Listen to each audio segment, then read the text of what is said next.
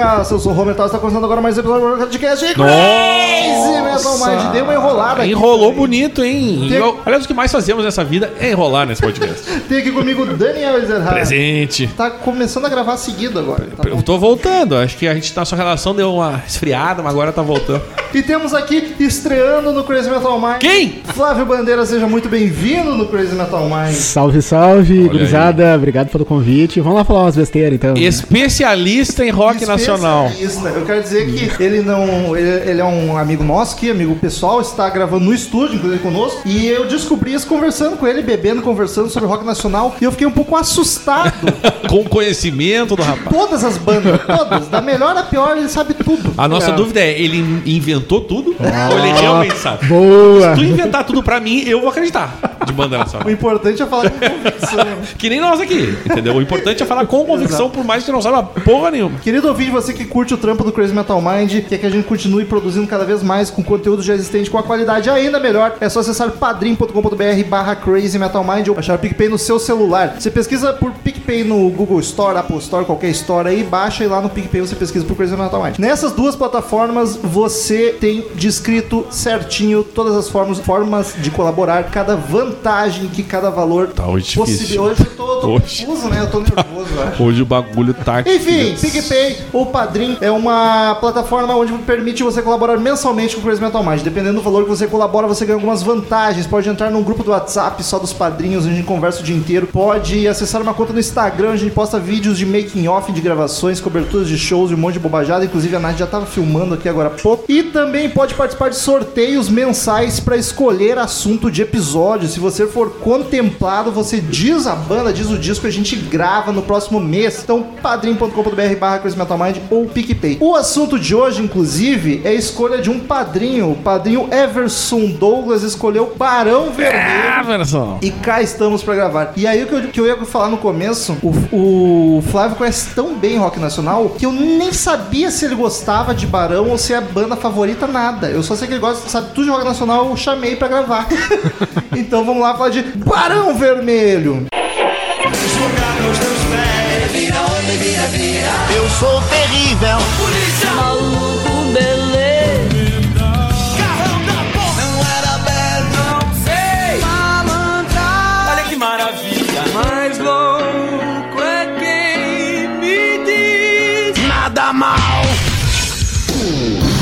Metal Mind.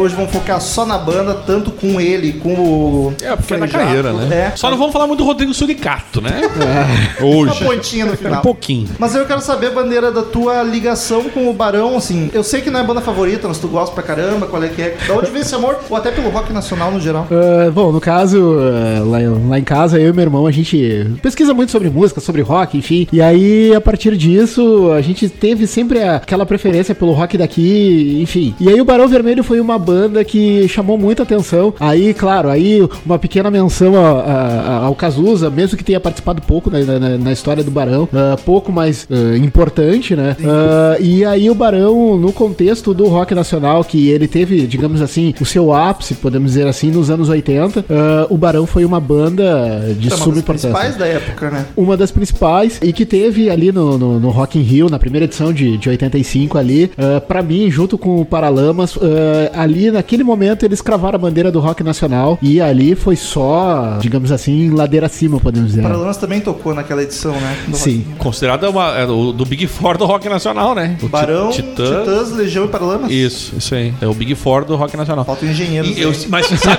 tu sabe que enquanto eu estudava eu pensei exatamente a mesma coisa? Foi só porque. Na real, como o Eugênio começou depois, né? Eles vieram antes. O Engenheiros é de 80 e. Seis, cinco. Seis? É por Cinco. É, então eles chegaram já na. Já tinha. O Barão já viu? tinha disco lançado. Ainda- Eu vi, Viu, né? eu Tu vi, viu? eu vi. Engenheiros é minha banda favorita, 83, tá? Eu sabia.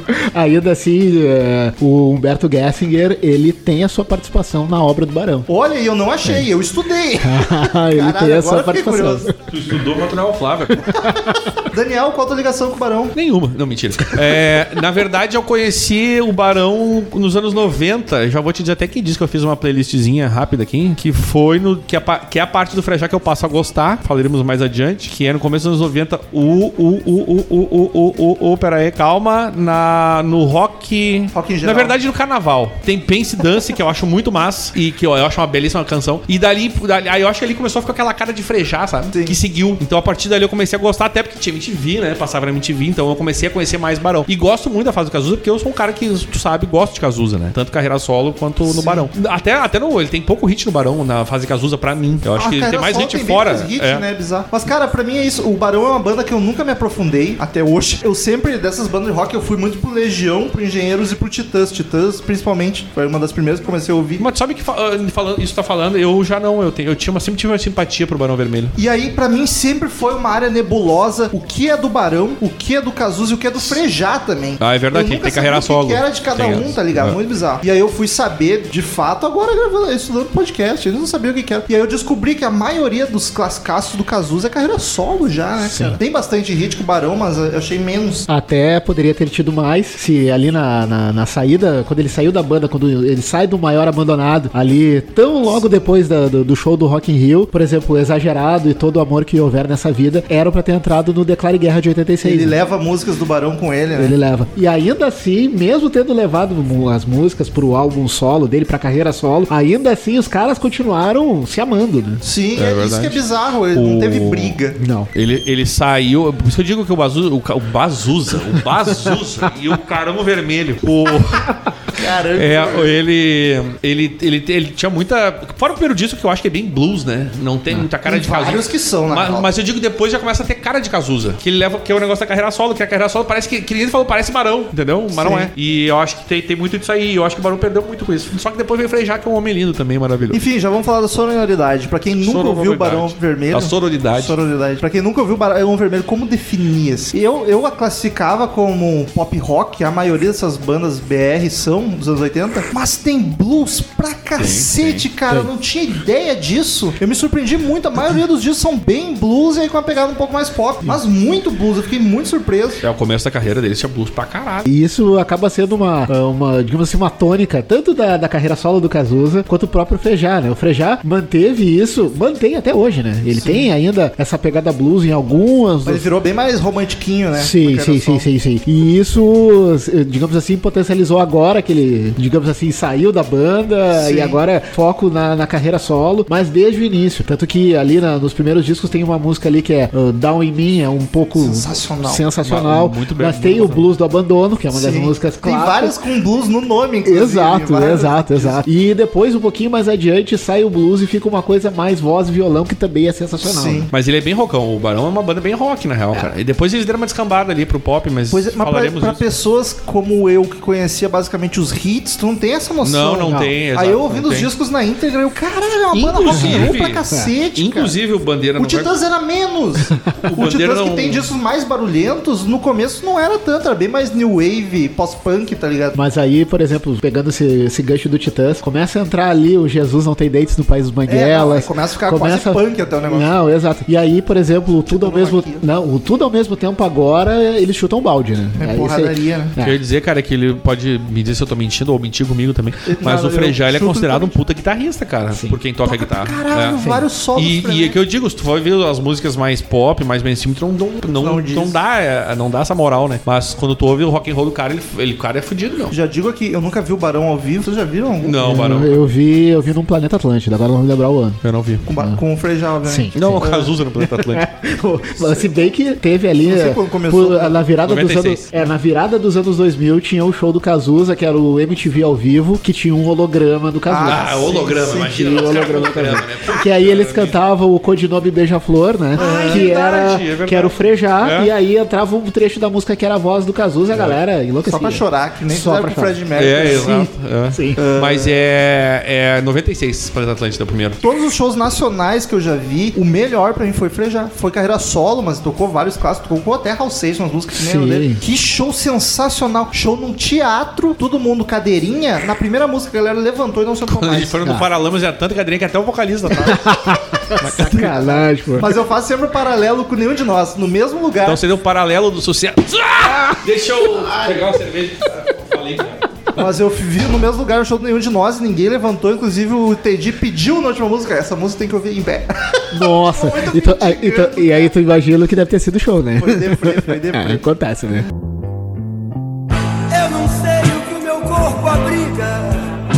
Nessas noites quentes de verão. E nem me importam que mil raios partam qualquer sentido razão.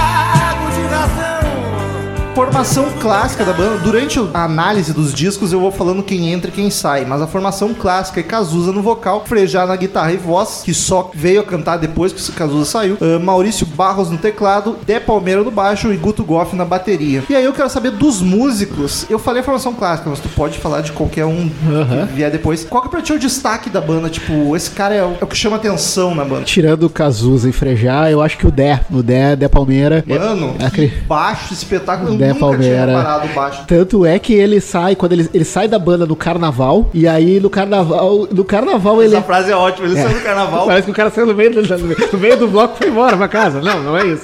E aí, aí ele é substituído pelo Dade Carvalho, que tinha feito parte da- dos Novos Baianos e da Cor do Som. E aí, na realidade, quando tinha tudo pro, pro Dé ficar, ficar até brabo por ter sido substituído e tal, ele viu aquilo, entre aspas, como uma homenagem, porque ele viu o Dade Carvalho como mentor dele. Ele era fãzão. O cara que, né? E então eu vejo, acho que o Dé Palmeira ele tem a sua contribuição, olha, importante. Hoje, por sinal, ele tem até um programa no Canal Brasil. Não vou me lembrar o nome, mas ele tem. Eu disse que é assustador, Felipe. né? Quem que assiste É, eu, Canal eu- eu Brasil? confesso que eu Eu cheguei aqui guardar. eu achei que só falando de outra coisa já. De outro assunto. Porque eu não entendi nada. Pausaram o podcast pra conversar. Eu falei, ah, então tá fazendo outra coisa. Por isso que eu entrei ali, entendeu? Eu nunca tinha reparado o baixo do Barão. E é muito foda. E ele não é só as linhas massas, mas a banda valoriza. Ele dá pra ouvir fácil. Costumo dizer que a maioria das bandas, principalmente quanto mais pesada ela é, o que até não é o caso do Barão, eh, tu tem que procurar o baixo. Tipo, vou prestar atenção no baixo. Aí tu encontra. No Barão, não, ele tá sempre ali na primeira layer, digamos assim. É muito foda. Sim. E o Frejá, como guitarrista, puta que pariu. E aí a gente pode falar das vozes. E eu acho a voz do Frejá absurdamente melhor que a do Cazuza. Eu prefiro o Frejá cantando. Só porque ele tem a língua presa, né? Presa. Eu nunca tinha reparado também. Isso É. no podcast eu notei que em vários momentos ele tem a língua presa. Tem, que tem, dá- ele tinha. Tem, tem, tem. O, o Cazuza, então, né? Era, o, era ele e o Romário, né?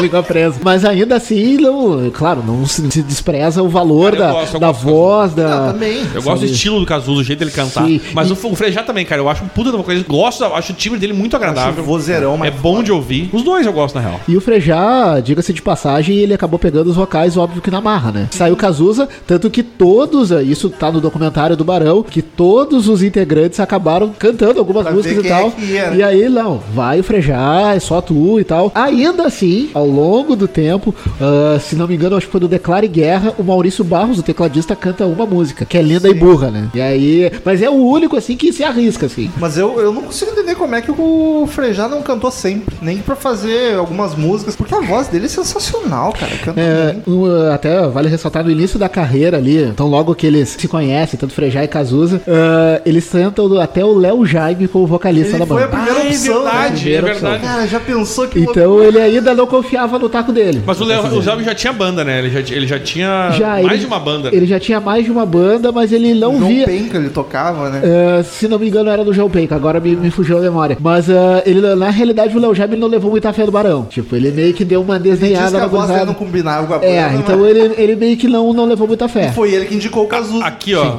o timbre da voz foi considerado suave demais para o rock da banda, do Léo Jaime. E aí, deixa eu ver as bandas aqui, ó. João Penca, ah, é isso aí. É. Tinha algumas, e a, a mais importante seria João Penca e seus miquinhos, ame- miquinhos amestrados. Então a desculpa foi que a banda não É, gostou. não, mas uh, reza a lenda que ele deu uma desprezada porque não levou muita fé neles.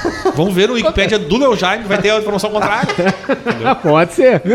Ah, mas isso é uma coisa que eu li no Wikipedia, que ele teria feito um teste e a banda não tinha gostado. Mas no documentário diz que não. É. Que eles ligaram pra ele e ele não quis. Ah, então já Aliás, ó. do comentário que o Bandeira comentou, tá no Netflix. Muito é, Porque a gente, assim, do Barão Vermelho, assisti ontem de noite. Muito massa. Achei um pouco cansativo por causa da edição dele, achei um pouco arrastado. Mas a história da banda é sensacional. E acho legal que eles botam a banda inteira pra dar depoimento junto. Aí eles começam a conversar e lembrar das histórias. É muito divertido. Tem um momento até de lavação de roupa suja, né? Que é normal de toda ó. banda, mas é legal. E uma coisa que eu queria ter comentado na sonoridade, esqueci. Eu não sei porquê, mas eu acho as melodias vocais do Barão muito reconhecíveis. Tanto se é o Cazuza cantando ou o Frejá, eu consigo distinguir que é do Barão.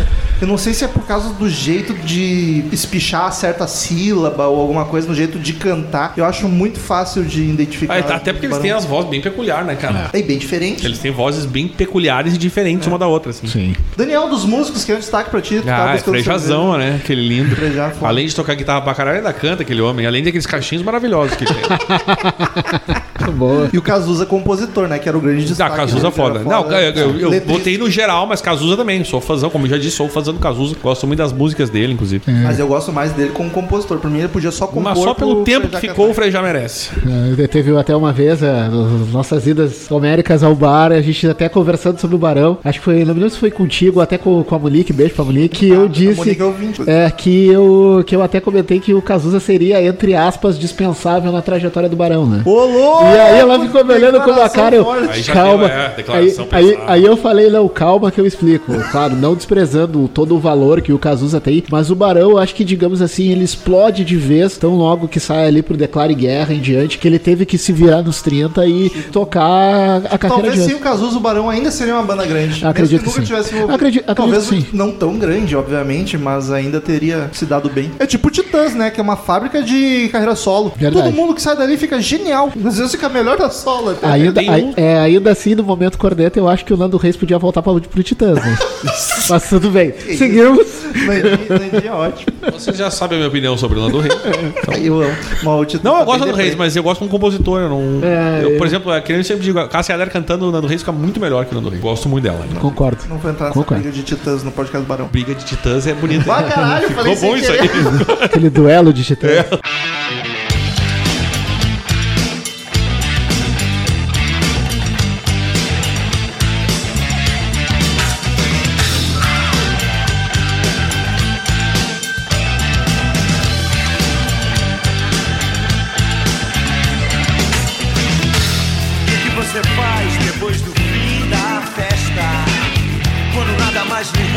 Daniel, tu tem alguma coisa de vendagem da Não, banda, tenho nada. geral? Nem procurei.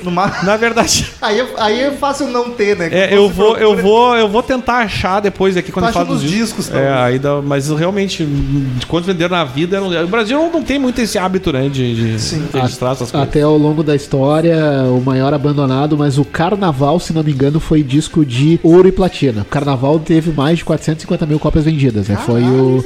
É, que foi até o disco que o Daniel um dos que ele mais gostou. E Pra, mim, parece ser aquela cara de barão que eu gosto. E assim. pra mim ele é o preferido. Pra mim o carnaval é um capítulo à parte. Olha isso. Até entre algumas curiosidades do carnaval, por exemplo, até ano passado, a finada Rádio Unicinos FM. Ah, pior, né? Também foi pra banha, né? Tinha um, tinha um projeto que também era um podcast deles, que era Rock Brasil 3.0, que eram álbuns que ano passado, em 2018, completavam 30 anos. E o carnaval não pode, completou. Não pode falar de outros podcasts aqui. Ah, tá bom.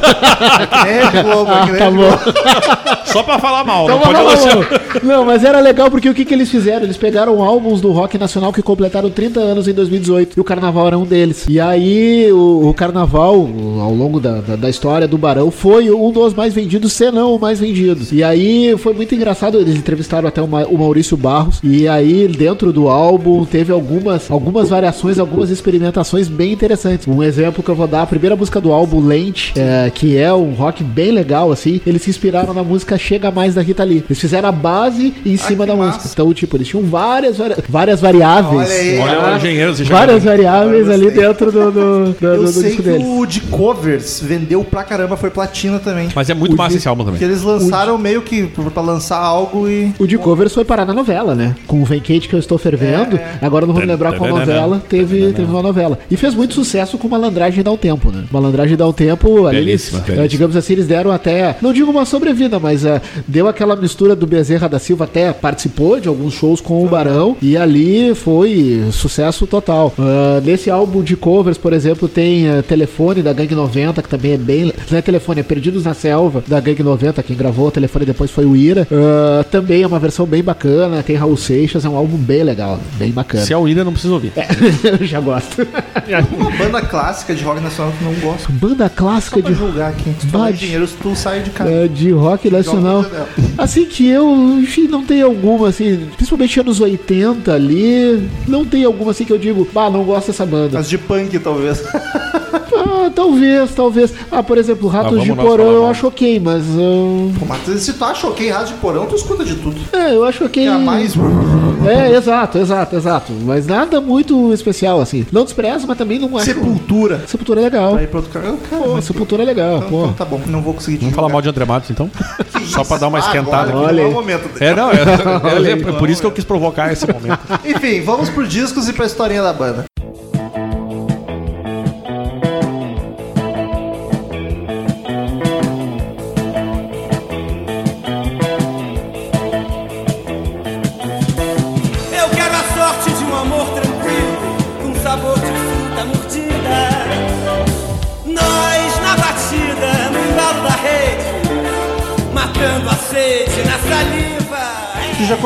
Que antes do Cazuza cogitaram o Léo Jan, ai, mas não combinou. E aí, nessa época, antes eu falei a formação clássica, nessa época, a formação da banda era Cazuza na voz, Frejá na guitarra, Sérgio Serra na guitarra, Maurício Barros no teclado, Dé Palmeira no baixo e Guto Goff na bateria. E aí foi a primeira dúvida que eu tirei no WhatsApp já com o Bandeira quando eu tava estudando. Eu, Caralho, o Sérgio Serra é o mesmo do Ultraje a Rigor? O próprio. Ele é o guitarrista clássico do Ultraje, né? Lá dos discos, primeiros discos do Ultraje. O próprio, mas o Sérgio Serra, não sei se sacanagem é uma palavra muito adequada pra dar o que o, o- a, a- importância dele dentro do Barão. Só Mas o que Sérgio, só que o, Ser, o Sérgio Serra, ele nunca deixou de ser um parceiro do Frejá. Ele sempre foi, ele sempre teve junto a banda ah, ao longo da trajetória dela. Que Então- banda adulta que ninguém briga, todo mundo fica de boa. Exato. Mais ou menos, é porque, tipo, algumas saídas ali também foram meio conturbadas e tal. Mas o Sérgio Serra, eh, ele participou ali na- na- do primeiro disco e tal. E ele tinha sido comunicado que ele não ficaria na banda. Mas ainda assim ele continuou próximo, tanto ao Frejá quanto ao Sim. Dé, os outros integrantes, enfim. Tanto que o Sérgio Serra, ele vai ser parceiro do Frejá lá no álbum Na Calada da Noite, de 90. Uma música que eu gosto muito, que é a tua canção, que é o voz violão do que fique. Volta e meia eu posto ela no, no- no Instagram e tal, que é Pra bem Morena. legal e tal. É, é, não, não. Ah, É, né, ixi, eu, eu quero descobrir quem é a Morena, mas tudo bem, né? Beleza, né? Morena Me apresenta, Mas, mas pô. quando vier já vai estar lá, pelo menos. Exatamente. Pra futura, amor. É, Então o Sérgio Serra, ao longo da história da banda, ele pode-se dizer que ele foi o sexto integrante, quinto integrante, dependendo da época. Caralho, eu achei que ele não tivesse tanta influência porque só gravou o primeiro disco. Não, não, que nada. Bandeira, eu quero saber. Esse podcast vai ser grande, tô nem aí. o que, que tu acha desse começo do Barão? Pra quem não sabe, o Cazuza era filho do diretor da Som. Aí fica mais fácil um pouco, Com né? certeza. E aí é o que eu quero saber do Caju, não, pra quem não sabe, o Agenor, né? É, Agenor, Agenor. Cazuza. O quão Mas sabe por que Agenor, né? Homenagem ao Cartola. Olha aí, rapaz. Homenagem ao Cartola. Que homenagem merda pra fazer pra alguém, né? Dá o nome de É, se não me engano, era homenagem ao Cartola. Se Tinha uma botasse, o nome história de, desse nome. se botasse o nome de Cartola, acho que ia ser mais legal do que Agenor. Mas ainda assim, agora vocês comentaram, ele era filho do, do João Araújo, que era o diretor da Som Livre, mas ainda assim não foi fácil, porque o João ele teve que ser convencido É isso pra que eu te gravar. perguntar, o quanto acho que foi determinante isso na história. Porque o Cazuza, até no documentário mostram bem, ele era um pouco mais velho, isso já facilitava, e ele era festa, despirocado. Mas aquele filme do Uh, Cazuza, que é o. Daniel de Oliveira que faz, Eu mostra muito essa relação merda dele com o pai dele. Então acho que é por isso que o pai dele não queria muito. E os outros meio- da banda eram muito gurizão certinho ainda, então rolou esse deslocamento no começo. Mas e, e aí o Cazuza também tinha muito essa ligação com outros artistas na casa dele a vida inteira. É. Acho que foi determinante isso ou tu Ah, de, de certa forma a gente não pode negar que ajuda, né? Ah, ajuda, bastante, né, ajuda cara? bastante. Até estúdio, pelo menos, pra gravar. Sim, mas ainda assim, eh, foi o que eu, que eu falei antes. O João Araújo teve que ser convencido pra gravar o, ah, o primeiro disco do, do, do Barão, que foi gravado em que dois dias. Rápido, assim. Ah, ele teve que ser convencido pelo Ezequiel Neves, que foi o grande produtor dele ao longo da, da carreira.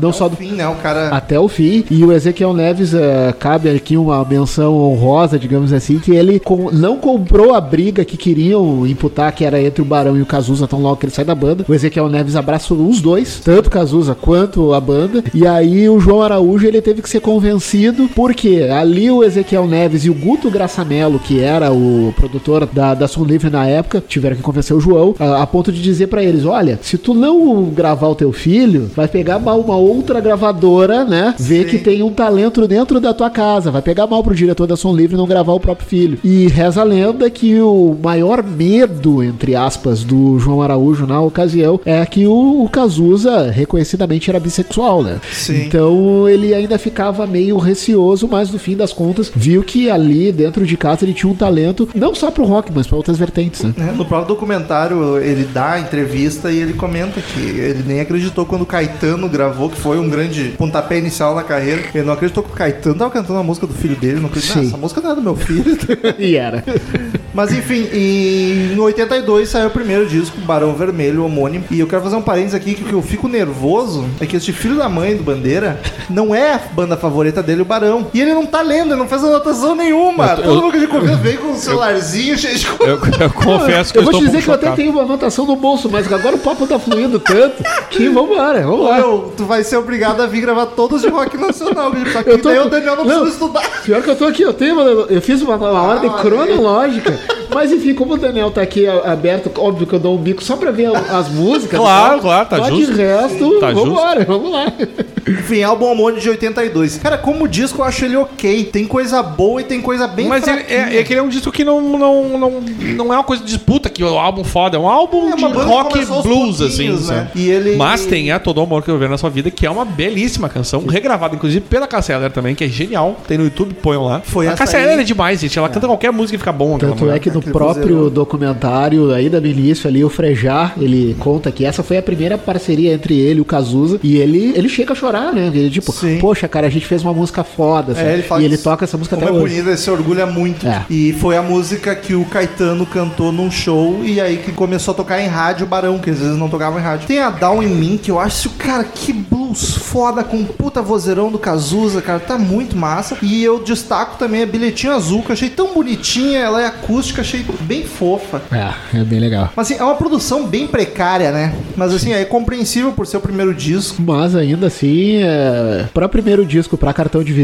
visitas, não é, não é toda banda que chega, de assim chega chegando, né? É, sim. Eu acho o disco razoável, nada demais. O baixo nesse disco já tá uma delícia. Tipo, o baixo segue a carreira inteira do Barão, muito bem colocado nas músicas. Pra quem conhece o Barão, tipo, frejar, assim, nos anos 90, depois do carnaval ali, eu acho que tu, tu vai dar, dar- um meio de um choque, assim, porque não tem nada a ver, né? É muito blues, É muito cara. blues, é, é- é muito, blues. mais. É, um- é um, é um outro tipo de som. E aí tu vê que o... Eu gosto, no caso, porque eu gosto de blues pra E aí caralho. tu vê então- que o Frejá é foda. A guitarra é muito boa. Eu não sei o que era ele, o que era o Sérgio Serra, mas vendo a carreira do Barão depois só com ele na guitarra, tu vê que ele é muito foda também. Quais são os favoritas do disco? A gente já comentou. Eu só deixo eu Essas destacar, mas as que tu falou, por aí eu destacaria também. Eu gosto muito dela. Agora, por favor, o Flávio. É, não, não foge muito das, das que vocês citaram, enfim, por aí é linda. Todo amor que houver essa vida. Posando de Star também é legal. E o Down in Me, isso é, dispensa comentários. Pra né? mim, a Down in Me é melhor desse álbum. Dispensa A Down in Me é sensacional. Eu gosto muito de Todo Amor do Cara Vazio, mas eu acho que a Down in Me é melhor mesmo. Apesar da Todo Amor ter, É baladinha, né? Baladinha ter, bonita. ter explodido, assim. E aí o Sérgio Serra sai da banda e o Barão segue apenas com o Frejá na guitarra. Sabe o motivo da saída? Talvez eu devesse saber porque eu vi o documentário ontem. Talvez eu devia saber. Bom, eu não vi, então eu tô tranquilo.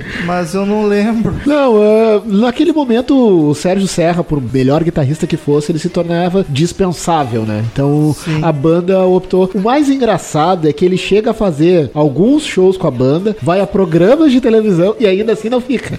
Então foi meio que. Eu lembro dele comentando que.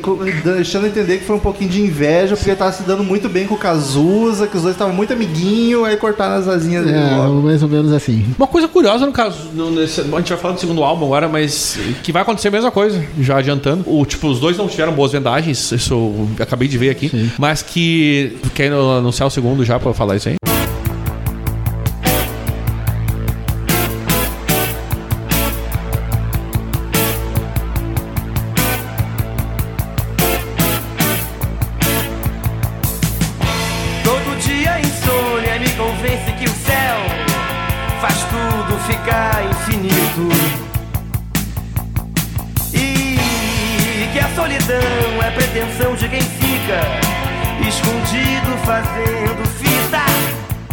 83 saiu o Barão Vermelho 2, Que, na onda do Led Zeppelin. não- além de não vender muito, também não tocava na rádio até alguém regravar a música deles. Isso eu acho uma sacanagem. Os dois discos tiveram que passar por isso, cara. Precisava do carimbo de algum É, fodão. no caso, o Nem Mato Grosso. Ney Mato Mato Grosso, que, que gravou, inclusive, um dos maiores hits do, do, do Barão, pra mim, hoje, na é minha opinião. É Eu acho hit, genial, que é a famosa Pro Dia Nascer Feliz. Que música foda. De... Cara, tipo, ela é muito empolgante, tá ligado? Ela tem uma levadinha que tu fica... "Ah, E- Quero beber pro dia nascer feliz. Não, e. Mas quando tu bebe, o dia Hoje não em dia, feliz. eu já na minha idade, quando eu bebo, a noite vira uma merda também. E o dia nasce nem nasce. Mas o Pro Dia Nascer Feliz, pra mim, tem o seu, entre aspas, capítulo especial, porque ela é de 83. Isso. Mas o Barão Vermelho fecha o show deles no Rock in Rio de 85 com o Pro Dia Nascer Feliz. E com todo o contexto da época, antes aí da, da, música eh, terminar, antes do Frejá fazer um solo que eu acho sensacional, ele diz, ah, é, o, o- pro dia, enfim, o Brasil novo, pra uma rapaziada Assim esperta, na- na- era, era a virada da saída da ditadura Isso, isso. pra redemocratização. diretas tá já, aquela greta porra entrando, toda. lá. Exato. É. Então, pro dia Acho que nascer feliz. É, acontece, né? é da vida, né?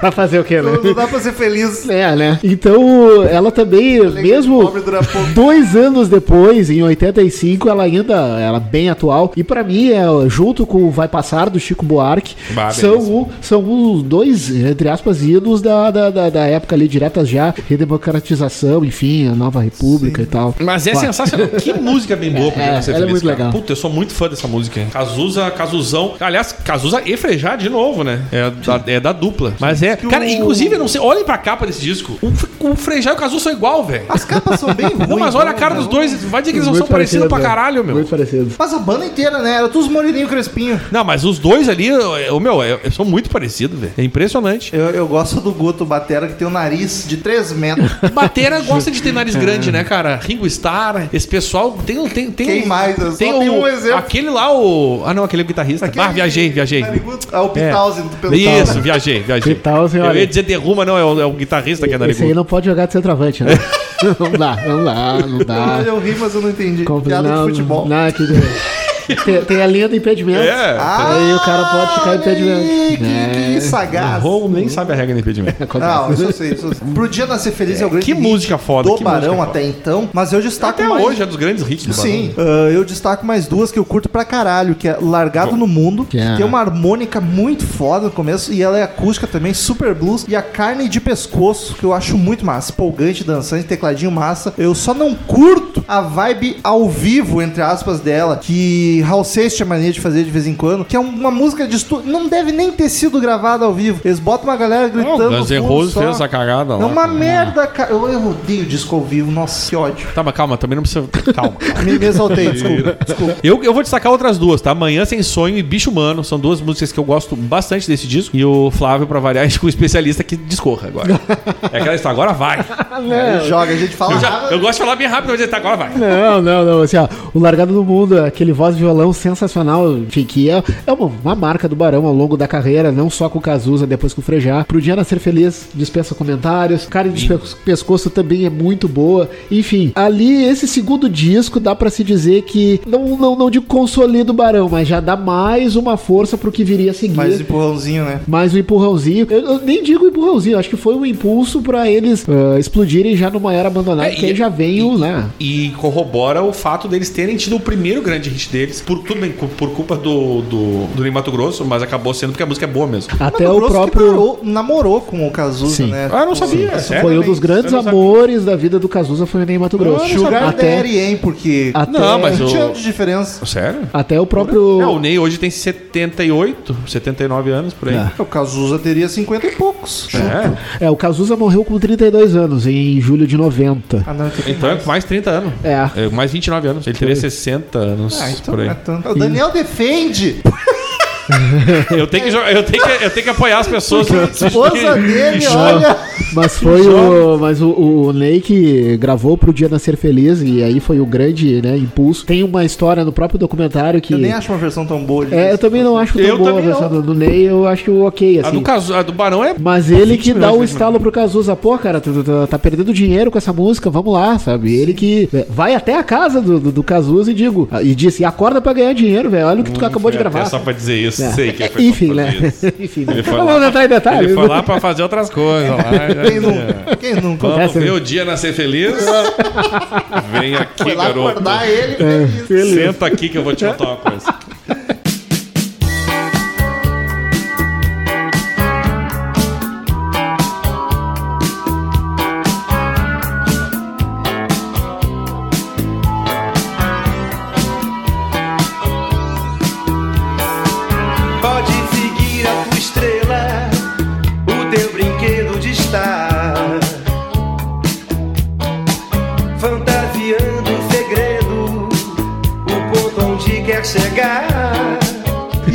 84 saiu o terceiro disco, Maior Abandonado, que eu diria, nós temos uma expressão aqui, né, no Crazy Metal Mind, que é o Dark Side of the Moon do Barão Vermelho. Aqui diz, ó, considerado o melhor álbum da banda. E eu quero saber se tu acha que esse seria o Dark Side of the Moon do Barão Vermelho. Tá, é um mas conceito. explica- é, explica é um conceito conceito. do Dark Side of the Não sei Moon, se tu é familiarizado com o Pink Floyd. Não é o melhor ou o mais popular. É o ponto de virada da banda. É. Que ali explode pro mundo. Assim, tipo, aqui, nossa, é o disco quando se fala de. Eu acho que sim, né? É, Sim, porque é o disco que leva eles ao Rock in Rio. O Rock in Rio que foi é, ali que não é que todo mundo conheceu o Barão no Rock in Rio. O pessoal já sabia quem era, Sim. quem era Cazuza, quem era Frejá, enfim. Mas o maior abandonado ali foi a, digamos assim, a banda. Essa banda vai longe. Tanto que a banda, é, além do, do ritmo maior abandonado, tem Bete Balanço. e Bete Balanço foi um filme da Outro época. puta hit, inclusive. Foi um tá filme da época em que eles participam. É. É, o filme de 84, acho que era. 84? A Esqueci de fazer o Débora, acho que era a Débora Bloch, a, a, a protagonista. Eu sei que a- ela fazia ca- a- um casal com o Lauro Corona, que foi um ator da época que morreu. Morreu de também. AIDS. De AIDS também. Inclusive, quer E dizer, ninguém morre de AIDS, morreu por consequência. Com- com né? Senão os médicos já vão nos xingar. aqui. Exato. E também tinha o Diogo Vilela. No filme tinham outros, outros personagens clássicos hoje, enfim. O Hugo Carvana, acho que tava também. Então eles Débora aí. Bloch, É, não, e aí ele tem ainda o filme Bete Balanço. Também na, na, na época o Barão já vinha já de dois. Vai se fuder, tu sabe o elenco do filme. Eu conferi aqui, tá, tá certinho mesmo. É que esse filme passou agora uma semana sempre tem uma atrás. desculpa, né? Passou- Ah, não, é porque eu vi. Mas passou uma semana atrás, canal do O- Brasil. o- O. Cazuza fez o tininho. Flá- Flávio, também conhecido como Wikipédia ambulante. Então, com o Maior Abandonado, com o Bete Balanço e também a, vida, a ida pro Rock in Rio, com certeza foi a... a, a- foi um grande evento, né? Foi a primeira vez que as bandas. Teve algumas bandas internacionais, já citou, que vieram antes do Rock in Rio. O Queen veio antes. O. Inclusive, não falamos. Foi um dos grandes motivadores. Acho que o Guto e o Maurício Formaram a banda, Queen. é, isso aí, em, em 81, uma coisa assim. né? 83 eu chutaria que foi o show do Queen, mas tô chutando. É, mas enfim, foi depois do show O desse aí. Alice Se o, se o filme do Queen erra as datas, por que, que nós não vamos errar? Porra, vai ser. Ah, caralho, isso é o É melhor verdade. argumento. É verdade. Pra não ter certeza de nada sobre Queen. Caralho, genial. Uh, o Alice Cooper também veio antes, teve umas bandas, mas o Rock in Rio foi a porta de entrada, que depois do Rock in Rio começou a vir banda, nacio- banda gringa pra cá com frequência. E não só, desculpa te interromper, Que Romulo. isso, o podcast é pra isso. Não só, não só a porta de entrada para as bandas gringas, mas a porta de entrada para as bandas nacionais, né? 85, né? Pegou o auge ali. Uma das Janeiro de poucas 85. bandas brasileiras a não ser vaiada no Rock in Rio. Caralho, naquela época já tava. Sim. Essa é a moral do Cazuza. E da, do, do, que do, do, frejo, do frejado. Era uma loucura, toda, né? Se tu pensar Barão abrindo pra ACDC, pra Ozzy Osbourne, não É. faz muito sentido. Cara, a gente sabe que Rock in Rio já fez coisas um pouco piores, tipo Não, sim, sim. Guns N' Roses e Carlinhos Brown. Carlinhos Brown. Carlos Brown Aham, se aproveitou até hoje daquele negócio. Acontece, né? Mas, enfim, o disco em si vendeu pra caralho. Uh, Muito bem aceito pela crítica. O All Music tá 4 estrelinhas e meia pra esse álbum. Até porque os outros discos, ambos precisaram de um empurrãozinho. Esse aqui não precisou. Não. Ele mesmo só Mas teve hits música já- em novela. Sim, mas aí por ele você A foda. Globo é foda. A Globo põe Não, música, o pô. troço vira. É A uma Globo, loucura, ó, rapaz. Titãs que E é uma a música. E eu digo que é uma música do disco que eu também já nem acho das melhores. Não é ruim. Eu acho que esse álbum nem tem música ruim. Que é Eu Queria Ter Uma Bomba. Que também é uma música muito bonita. Não é, mas eu, tipo, não, eu não acho que seja. Nada das grandes. É, né? tipo, vamos escolher essa. Não, acho que Não. não. Por exemplo, Bad Balance e Maior Abandonado. Maior Abandonado que eu acho muito. A outra dessa, dessas que eu ponho lá no top. Clássico absoluto da Puta, banda. muito foda, A muito melodia foda. vocal é muito vocal. É, vo- Eu sou o Jacan É, é. Falando. melodia vocal. Esse vocal tem que ter mais tom perro. É, é muito grudenta e a letra é foda também da Maior Abandonada. E esse é um disco que tu nota a produção já muito melhor. Ele é um disco mais gordo, ele não soa tão seco e tosco. A produção tá bem melhor, E bem eu melhor. tô realmente surpreso quão blues o Barão era, cara. Tanto nos riffs como no teclado e até o vocal muitas vezes. Bete balanço, eu espero que tu comente do baixo, né? Que afinal de Putz, contas tá ali. cara. O Ah. baixo tem um É. balanço. Bam, bam, bam, bam. Eu tenho um né? Um baixo balanço. Meus destaques, Maior Abandonado, Betty Balanço, que não tem como, Ó, os maiores óbvio, clássicos da óbvio, banda. óbvio. E destaco a Você Se Parece Com Todo Mundo, que eu acho bem Hoje a boa. gente não tá combinando. E a Por Que A Gente É Assim, que eu acho as guitarras Não botou o que eu sensacionais. botei, sem vergonha. Mas é bom que aí cada um destaca Isso. uma, dá o disco dá inteiro. o disco inteiro. Eu colocaria além dessas das duas, Bete Balanço e Marbanado, o Sem Vergonha, que eu acho muito massa. E agora, obviamente, Flávio. Eu destacaria duas ali. Sobra, né? Narciso, Milagres é boa também. Ah, e todas as que vocês citaram também, Bete Balanço, ah, Maior Abandonado. E, enfim, né, é um descasso. Ah, maior abandonar. Que coisa bem boa essa música. Eu aí tenho vontade eu- de ouvir já. Eu queria fazer um best hits aqui e ouvir. É E coisa bem boa, cara. acaba o Cazuza no Barão. Eu, como um cara que não conhecia a história da banda, eu fiquei surpreso que é só três discos. É, cara, eu também. Fiquei muito surpreso que a música Brasil, exagerado, Isso, do nada Barão. do Barão. Eu, Cara, eu, tenho, eu tinha esse problema cara, é. de entender o que era Cazuza, o que que era Barão, o que que é Frejó. E- O meio que ele tá falando. Eu tinha esse problema. E aí várias que eu achava que era Barão, não era Barão. É Cazuza. Só que Cazuza ficava quase igual, né, cara? Não, e, e as histórias, elas, eh, digamos assim, elas se cruzam. É, Mesmo muito, depois, muito. separados, Barão e Cazuza, elas continuam se cruzando, né? Até porque um faz música pro outro. né? Sem dúvida, o próprio Frejá, ele participa da, da, da produção dos discos do Cazuza, né? Então, né, se cruzaram o tempo inteiro, eles nunca deixaram de ser amigos, né? E aí, a saída do Cazuza, qual é que foi? Porque parece que foi logo depois do Rock in Rio, né? Que é o clássico caso da banda no auge e aí separa. Ainda Pois assim... é, isso é um troço que eu... Não, Ele e... tava loucaço indo pro show, né? Drogadaço, Sim, bêbado. sim, teve Uma ali... dessas aí que ele deve ter... Não, teve um episódio que o, até tem no documentário que o Frejá acaba cortando com os Cazuza, né? Que eles estavam A porta na po- cara. É, um pouquinho antes de um show, o Cazuza tava dentro de uma sala lá e o Frejá gritando lá de fora: "Vamos, vamos lá, cara, vamos entrar, o pessoal tá esperando. E o Cazuza queria dar um teco. E aí o Frejá ficou tentando arrombar a porta, arrombar a porta. E diz o Frejá que no momento que ele conseguiu arrombar a porta, o Cazuza tava abaixado ali na, na Ah, maçaneta. E a maçaneta deu com tudo e cortou aqui o rosto dele. Tem imagem Tem, dele tem imagem, enfim. E aí o Cazuza fez uma fiasqueira. Ah, e o meu rosto é tudo que eu tenho e tal. E ali o clima já. Devia ser a voz, né? Mas É. tudo bem.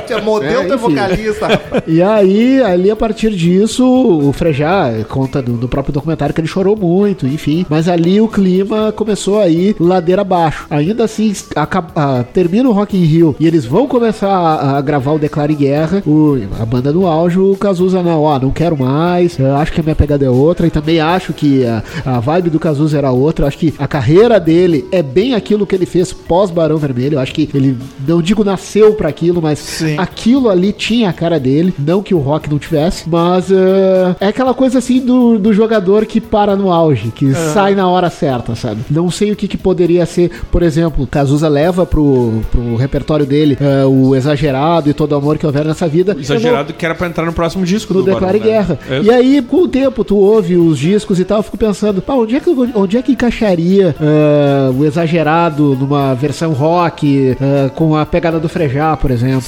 Acho que a história acabou se encarregando de deixar tudo nos seus conformes, entre aspas. Ah, e o Cazuza sai, parte pra carreira solo, que é outro podcast, que talvez a gente faça um dia, talvez não. Não, a gente vai fazer um dia sim. Com o Flávio, pode ter certeza.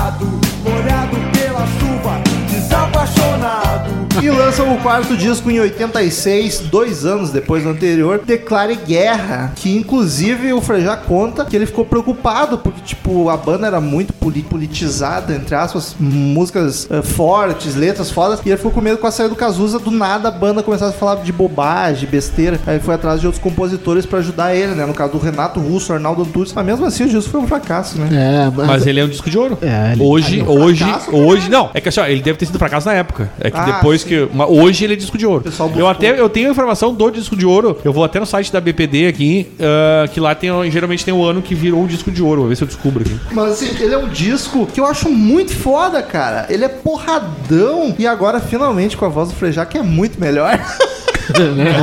a voz do Frejá é um grave Eu gosto tão muito da voz dele, é gostoso verdade. de ouvir. É tão bem bom mesmo. A voz que te acalenta a alma. Só que, e segue sendo bem blues, só que é um disco que não tem hit. Eu acho que por isso que não marca tanta galera. Talvez. Mas ah, na época, no caso, o Declare Guerra soou mal, né? Porque soou Ah, mal. parece que tu tá... Sim, é, o- no caso, a crítica considerava o disco como uma resposta ao Cazuza. Sim. E na realidade não era. Enfim, o próprio Frejá disse isso. Tanto que, por exemplo, ele mesmo explica a música Declare Guerra e ele diz: ah, ah, o refrão é chega de passar a mão na cabeça de quem te sacaneia. E aí o pessoal, ó, tá Ah, mas dando. fica muito... É, Exato, total. Pior momento pra Exato. Tanto é que no disco seguinte, no rock em geral, o- eles cantam o amor de irmão, né? Que aí Sim. seria uma reconciliação, enfim. Ainda assim, o Declare Guerra é um disco que eu acho legal. Dessas curiosidades, assim, da vida e tal, o Declare Guerra foi um dos discos que eu até não ouvi tanto. Eu gosto da música Declare Guerra pra caramba. Mas, por exemplo, eu fui descobrir o disco Declare Guerra com a música Desabrigado, Tu vai falar o que eu vou falar. na voz do alemão Ronaldo e Frejá. Caralho, que emoção! E aí eu fui chegou atrás do disco. surdo aqui. Foi essa que eu tava botando. Eu tava botando a TV pra te mostrar, eu ia te contar isso, o Bandeira chegou bem na hora. Que é uma botei. versão bem legal, bem legal. Ali eu fui atrás do Declare Guerra e eu, poxa, um baita disco. Mas Um é baita- Alemão Ronaldo é bandalheira. Acho que é bandalheira. Eu acho que é bandalheira, Ó, mas já tô enfim. confundindo as carreiras também, ó. é- Bom, não, não, não, eu acho que é Alemão Ronaldo. Acho que é Cara, Alemão Ronaldo. já? É, acho que já. Cara, Mas mas o Frejá Ronaldo acho que foi o cara que eu mais vi tocar na minha vida. É o meu Porque nos anos 90, toda vez que eu ia num bar, eu não, não era não ia por causa dele. Eu estava no bar e tava ele tocando. Alemão Ronaldo que tá a cara de Arcandrell Eu- sentia. Olha aí. Eu ia pra Gramado Gramado. Uma vez pra Gramado, tava ele fazendo um show. Onde eu ia, esse cara tava. Pensei, meu Deus, o que tá Eu acontecendo? vi uns três shows dele em Santo Ângelo. Tinha uma época que ele fazia todo, tipo, acho, acho que era, devia ser começo dos anos 2000, talvez. Tinha nada, final dos ele anos ainda tá 90. fazendo, tu mas, tipo, sabe mas mais. era o tempo todo, em todos os bar, cara. Onde eu tava, esse cara tava tocando. Não, irmão. Ronaldo, pra quem não conhece, é o Bob Dylan do Rio Grande do Sul. Nossa. Comparação Tá, vamos sentido baixar pra Porto Alegre só. É, também acho. É, Porto Alegre. Tá legal. Mas assim, eh, foi a maior explosão de cabeça minha estudando podcast. Que eu botei o álbum pra ouvir aí começou a música. Eu, Caralho, essa música! Eu jurei É. que era do alemão, eu não, sabia Não, que era não, do não. Eu fui. Tanto que, por exemplo, quando eu olhei, uh, ouvi a música, no caso, uh, Desabrigado na voz do Alemão. Desabrigado. É, uma olhada. É. Eu tô bem desabrigado. E aí, Desculpa eu, aí. e aí eu vi o Frejá cantando e ali me deu um estalo. Eu, Não, para aí, só um pouquinho, né? O Alemão Ronaldo com o Frejá e tal, aí tem. E aí eu fui atrás da música Desabrigada e caiu no Declare Guerra. E aí que eu descobri o álbum. E aí a versão original é bem legal, até melhor que a do Alemão Ronaldo, coitado, né? Enfim, é Eu não acho, cara. Muito difícil. Eu acho do alemão melhor. Tá, mas quem, quem é essa gente que compôs aqui? Sentimento. Essa gente que compôs aqui, quem é? Humberto F. Maurício Barros. O Maurício Barros é o tecladista. tecladista. E O Humberto, Humberto quem é Humberto? é algum parceiro da época. Ah, então tá. Humberto, eu Humberto. só conheço um. É, Mas ainda assim, o Humberto que o, que o Rômulo conhece e venera e com toda a justiça, ele aparece nos próximos álbuns como parceiro do Frejá. Caralho, o, esse disco tem várias músicas com Cazuza ainda da parceria, né? Sim. Aliás, só um parênteses, o alemão Ronaldo e o Frejá são amigos, eu não sei como, acho bizarríssimo. Porque o alemão ninguém conhece, só em Porto Alegre mesmo. No, É verdade. No Sul, pouca É gente. verdade. E eles têm foto junto direto, quando o Frejá vem pra cá, eles se encontram, acho bem louco. Sim. Eu sei porque eu sigo Ah, o anos alemão. 80, né, cara? Eu tenho DVD do Aquela alemão Ronaldo, loucura. cara. Do alemão Ronaldo. Alemão Ronaldo. Do alemão Ronaldo que eu ganhei em mãos dele. Olha. Deus, aqui, ó, presente. Mas pegando o gancho do que o Daniel falou, ah, a parceria Frejá e Cazuza na banda, ela não acaba. Ela continua ainda nos outros discos. Ela não, ela não finda ali no Maior Abandonado. Ela segue ainda. Tanto que, É por um exemplo. relacionamento muito saudável isso. Sim, sim. Tanto que, se não me engano, no Na Calada da Noite, Podia ser cinco meses.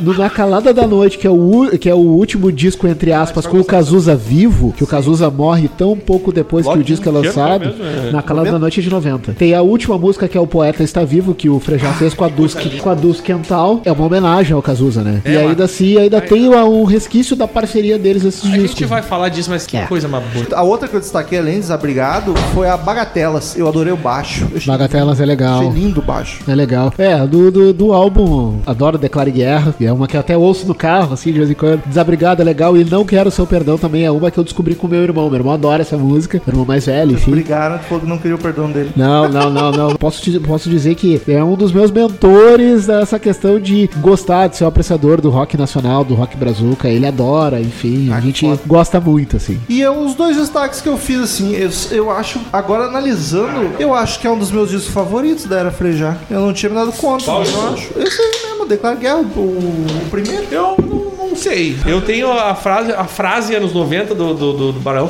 como já falei no começo, chegaremos lá, eu gosto muito. Ah. E daí tem toda a produção dos anos 90, que é aqueles álbum gordinho, que soa tão bem, cara. E é, é- essa, o próximo álbum, inclusive, é, é quase uma banda glam. Olha, olha a carinha. não é? Vai dizer que não.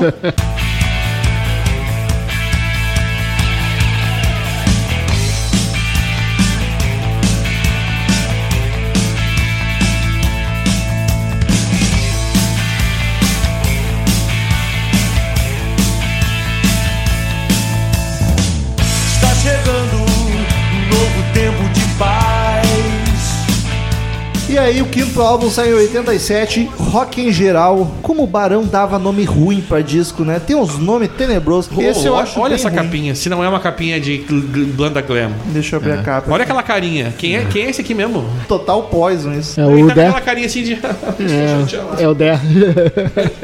Ah, Puta, vai tá cara do Lars ali embaixo ali, ó.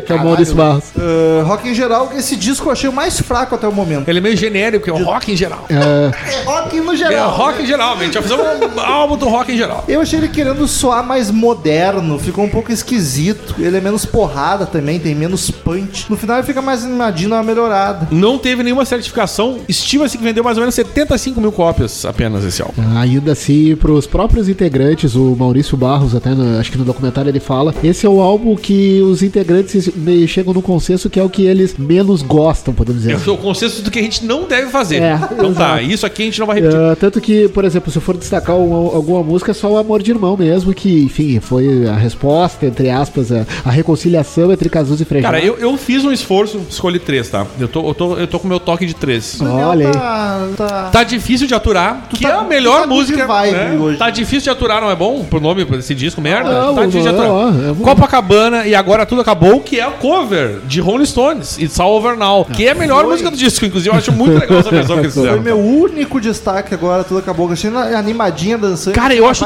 bem que a TNT, música dos cara. Stones já é linda. Achei muito TNT. Sim, e TNT é uma banda que claramente copia Stones. E aí os caras fizeram uma, uma gravação em português, versão nacional do, do It's All Over Now, que é muito. porque A música já é boa originalmente. E eles fizeram uma versão bacana, cara. Eu não conheço essa Ficou- música dos Stones. O Daniel mandou ouvir, eu não consegui ouvir Ele achou que era Bob Dylan? É que, que é aquela o It's Bob- All Over Now Baby Blue, na verdade. Sim, que o Humberto faz cover. Isso, que é exato, Muito melhor exato. do que qualquer coisa que o Barão fez. Nossa senhora. Criando uma rixa que não existe. Inclusive, esse disco, o Rock em Geral de 87, é o primeiro pela Warner. Eles saíram da Som A Livre. Warner fez uma grande merda, né? Chegou de cara fazendo um álbum bosta. E porque a Som Livre era do pai do Cazuza, né? O diretor ali. A Cazuza E- saiu, acabou então. E eles Ah, pra sentiram que vocês. tava rolando uma preferenciazinha, e até porque o Cazuza tá lançando os discos solo um melhor que o outro. Aí me diz que o pai não ajudou. Ajudou. Não, mas faz sentido. Vagabundo.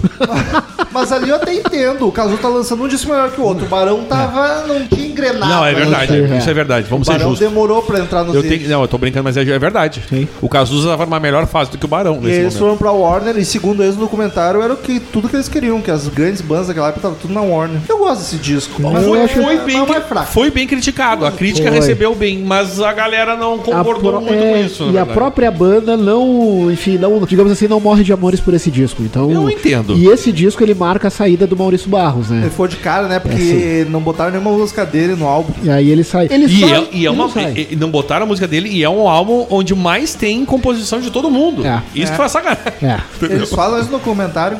Ele fala. que De botar todo mundo ao meu, O Frejá ó. diz. Foi uma insensibilidade nossa. É. Tipo, pelo menos uma música do cara, tá ligado? Não botaram nenhuma. E botaram de todo mundo, mas do cara não botaram. É, Talvez foi- fosse a melhor do disco, que não é muito difícil. É verdade. Né? Poderia ter sido uma das melhores do disco. Ou ia ser pior ainda, né? Então, só especulação. Tá, eu tô tentando ser legal. Dar- ajudar o, o Maurício. Pô, Mauricião. O Maurício Abraço, Barros sai hein? da banda e o Barão fica sem tecladista. Eu achei louco isso que eles não substituíram. Não substituíram, né? Quem sem. precisa de tecladista? E Pô, aí verdade. seguiram pro melhor disco deles. Aí. Olha, agora sim. Com a saída do Maurício, não sei se tem a ver, entrou como músico contratado Fernando Magalhães na guitarra. Pela primeira vez, o Barão com dois guitarristas. Por primeira não, lembrei do Sérgio Serra lá no primeiro. Voltou a ter duas guitarras do Barão. E o Peninha ne- na percussão. E esses dois viriam a ser efetivados como membros logo Falecido. Peninha, né? E Falecido ficaram Peninha. no Barão até quase pouco tempo. Sim, sim, Um sim. deles, inclusive, está ainda. Sim, o Fernando segue, o Peninha é Peninha falecido. né? faleceu, é.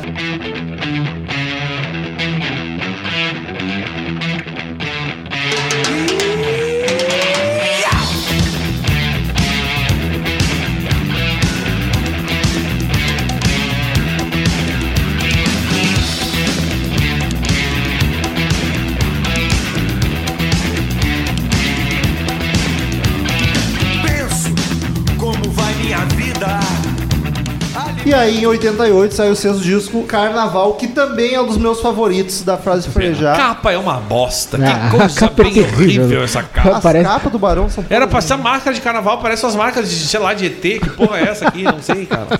Mas que disco foda. Platina. Primeiro disco de platina da banda foi esse aí. Esse aí. E é sensacional do início ao fim. Eu confesso que tem aquela lista de final de ano do Spotify. Eu acho que provavelmente vai aparecer esse disco inteiro. Caralho, direto. lindo.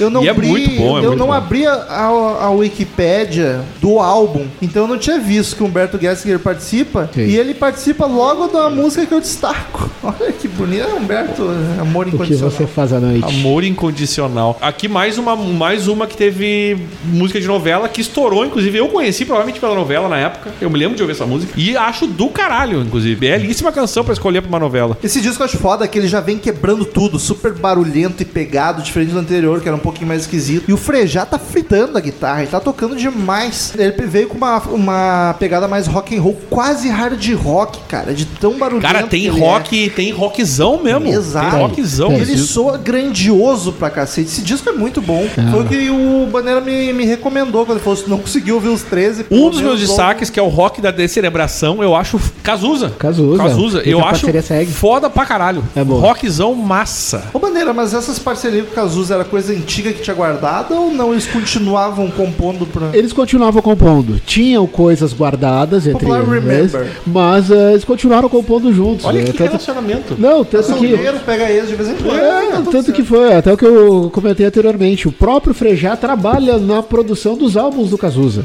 então isso, eles cara. nunca acabaram, a parceria na realidade ela nunca terminou. Nunca terminou. Tá, Ela e só eu foi vou terminar. combinar que o Frejá tava cagando, que ele era vocalista, foda-se o Cazuza. Sim, cá. sim. Agora eu que tô É cagando. verdade. Agora não Verdade, rouba, não rouba meu protagonismo. Agora vai se fuder. Tchau, Segue Brandinho. na tua carreira, a gente se ajuda, mas longe. Mas é, uma coisa a se destacar é que, é, vindo também é, do, do álbum anterior, mas a parceria dele com outros é, nomes, como Arnaldo Antunes, Humberto Gessinger, até o Renato Russo, se não me engano, participa desse álbum, se não do, do próximo. Enfim, esses são os grandes parceiros do Frejá nessa fase pós-Cazuza, né? Então, parceiros que ajudaram em hits que a gente ouve até hoje. Tem né? uma música do álbum chama Não Me Acaba, que é feita por Titãs. Sim. Paulo Micos e Arnaldo Antunes, cara. Caralho, mano. É, a música dos Titãs, especificamente. É. Apenas. Que loucura, cara. E que, era- que álbum foda. E né? era comum na época as bandas, eles são tão parceiros de trocarem músicas, né? Vamos- tudo amigo. Sim, ah, eu eu tenho um exemplo, é, por exemplo, o Titãs e Paralamas. É, o Titãs e Paralamas, eles trocaram, trocavam músicas direto. Por exemplo, no álbum Domingo de 95 do, do Titãs, tem a música O Caroço da Cabeça, que é cantada pelo Nando Reis. Essa música vai, vai pro álbum Nove Luas do Paralamas do ano seguinte, que fica muito melhor na voz do, do Herbert Viana do Que já Nando não era um Reis. grande vocalista. Exato. É, e o Herbert já não, já não Então era. é- era muito comum eles trocarem músicas, trocarem melodias, letras, eles eram de fato muito parceiros. Paralamas que é a banda favorita do Bandeira, hein? Sim. É mesmo? Sim. Todas, assim, todas. Nacionais, né? Ah, tá, Na- nacional. nas, nas nacionais, eu sempre digo assim, ó, meu top 5 é, são as quatro, tipo, é Paralamas, Mutantes, aí depois vem, vem Titãs, vem Barão e agora me fugiu Engenheiros. Que loucura. a Que. Paralamas eu gosto, mas eu tenho um problema com o vocal do. do- Eu, a Nath me apresentou e eu. Ele tem, ele, eu acho ele meio. dá umas desafinadinhas. Outro. Não, o, o- assim, ó, o Herbert Viana nunca foi um grande cantor. Mas toca pra caralho. Tá sabe? cantando melhor. sim. Lembra É, o show que a gente esse é foi? outro cara que é um puta Não, guitarrista. o- cara. o- assim, Ele ó, sentou e começou a cantar melhor. Sim. Não, é, é, digamos que sim, digamos que sim. É que, a voz, a- é que a voz dele dá, óbvio que dá, com o passar do tempo dá umas desafinadas e coisa e tal. Mas, é, é, bem como o Daniel falou, o Herbert Viana toca demais. O né? Barone é um monstro. Mas eu fui no show, a gente foi no show né, deles na Fevare e foi bem bacana o show, cara. Ah, do não, o show é- Foi bem legal. Eu já perdi as contas de quantos shows o Paralamas eu fui, Caralho. beleza, né? Eu fui um.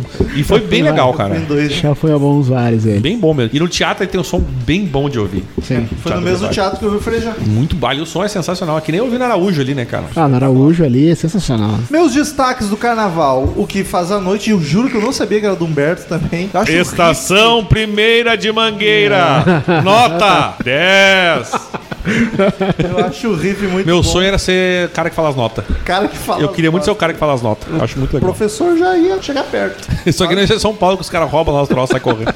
E a O Pense Dance, que é Pense talvez a Dance. mais famosa do, varão, do Sim. varão. do varão, vermelho. Varão vermelho. Do barão com o Frejá até o momento, né? Depois tem mais, mas eu acho que é mais famosa. Música de novela, né? É, é muito boa, cara. O Barão começa a ter um groove, um certo groove, né? Abandona um pouquinho o blues, não no geral, mas as músicas têm mais um groove, um swingado. É, e não um rock swingado. O blues, que, o blues é mais quadrado. A própria música Carnaval é uma coisa mais swingada. né? A homônima, que inclusive está na minha lista, está nas minhas três A preferidas do própria. Carnaval é algo bem legal, assim, bem swingado e tal. É Uma, um destaque eh, do, do disco tem a música ali Nunca Existiu Pecado, que foi a através dessa música que eu descobri o álbum, que o meu irmão adora essa música e tal. E aí eu fui atrás do, do disco, enfim. É outra música bem legal, uma música longa, tem quase cinco minutos e tal, que também é um rockzão bacana. Enfim, pra não ser o fãzoca que vai dizer, ah, o disco inteiro, não. Tem umas bem legais. Lente eu gosto, é uma que, enfim, é um rockzão que, como eu falei antes, ah, a base da música, ela é inspirada na música Chega Mais, da Rita Lee. Ah, Lente eu gosto bastante, o que você faz à noite também é legal. Ah, tem também Não Me Acabo,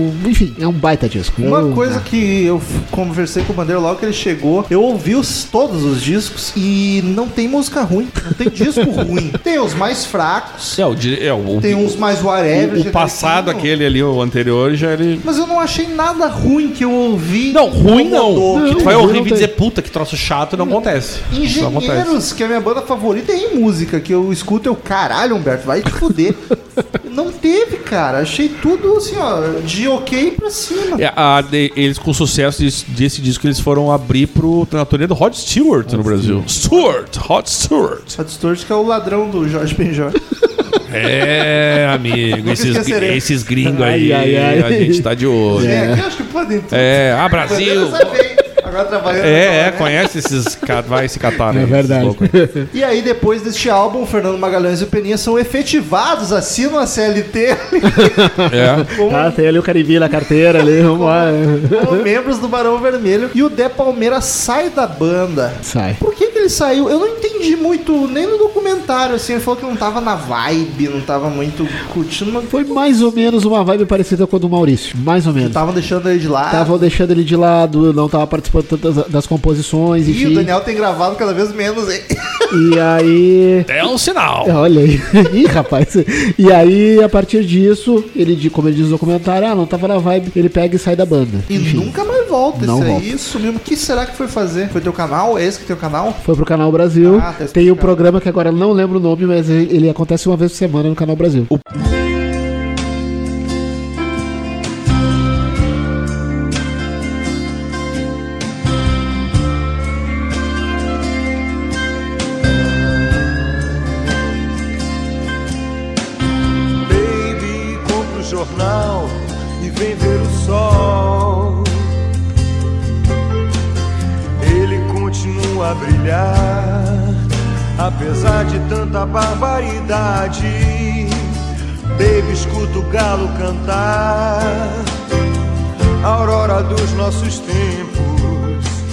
Agora. álbum 1990, Na Calada da Noite. Dizem que é o Dark Side da fase de frejar. Ah, eu acho bem. Não, não, porque assim, ó, eles, o outro disco foi muito vendido, mas a banda voltou ao sucesso mesmo nesse álbum aqui. Caramba, eu não, não achei ele. Não Mas provavelmente por causa do impulsionamento do outro, né? É, ele não pegou. É, porque um disco bom reflete no próximo. É, Um exatamente. disco ruim também reflete no É, exatamente. É é um disco bastante acústico, com muito violão nas músicas. Ele não é um álbum acústico, mas tem o violão muito presente Hum. no álbum. Mas tem a música que nosso amigo Flávio falou que é uma das mais bonitas do, Cazu, Sim, do, do, do o Cazuza. Tá Eu tô louco. É a do- única do que eu destaquei, só essa eu destaquei, que é um Ah. classicaço já, do Barão também, letra lindíssima. Eu gosto de Política Voz e Tá Longe de Tudo. É, são dois clássicos e, e nesse disco ah, foi aquele que eu, que eu até falei anteriormente, que volta e meia rola nos meus stories, que é Tua Canção, que é uma música bonita, que é uma parceria com o Sérgio Serra. É, por isso que eu disse, o Sérgio Serra, ele não, ele não é um integrante efetivado, digamos de Sim. fato, mas ele nunca deixou de ser um parceiro do Frejá. E aí ele aparece nessa música, que é um voz e violão muito bonito. Inclusive, pra galera que depois quiser ir atrás da discografia do Barão, se não me engano, nesse disco, no Spotify, no final do disco tem uma entrevista da, da época do Frejá falando sobre o álbum. E ele destaca isso. Ah, uma das coisas diferentes do Na Calada da Noite é que a gente voltou com um elemento importante na nossa carreira, o violão. E aí, É, O- Diz que nessa gravação o Cazuza ia muito durante as gravações, ele tava indo muito no estúdio. Ele já tava doente, tava bem doente. Tava bem Inclusive, doente. Ele morreu. Sim, ele Logo morreu depois. Ele morreu logo E diz que a banda curtia muito isso aí, esse envolvimento. E diz que ele que botou pilha pro Guto Goff começar a escrever, fazer letra. Ele disse, cara, te, te arrisca, tu é, tu é bom. Tu é um guri bom. Guto é Fa- uma- fa- faz isso aí. E ele disse que ele começou a fazer mesmo. E a turnê diz que foi. Eles fizeram uma turnê gigantesca pelo Brasil. E eles, come- e eles pararam com esse negócio de. Porque eles não tocavam muito mu- da fase Cazuza. E eles começaram a tocar as músicas da fase Cazuza. Tipo, vamos tocar tudo. E diz que daí, tipo, e eu gostei muito dessa frase que diz: levantando a bandeira do rock.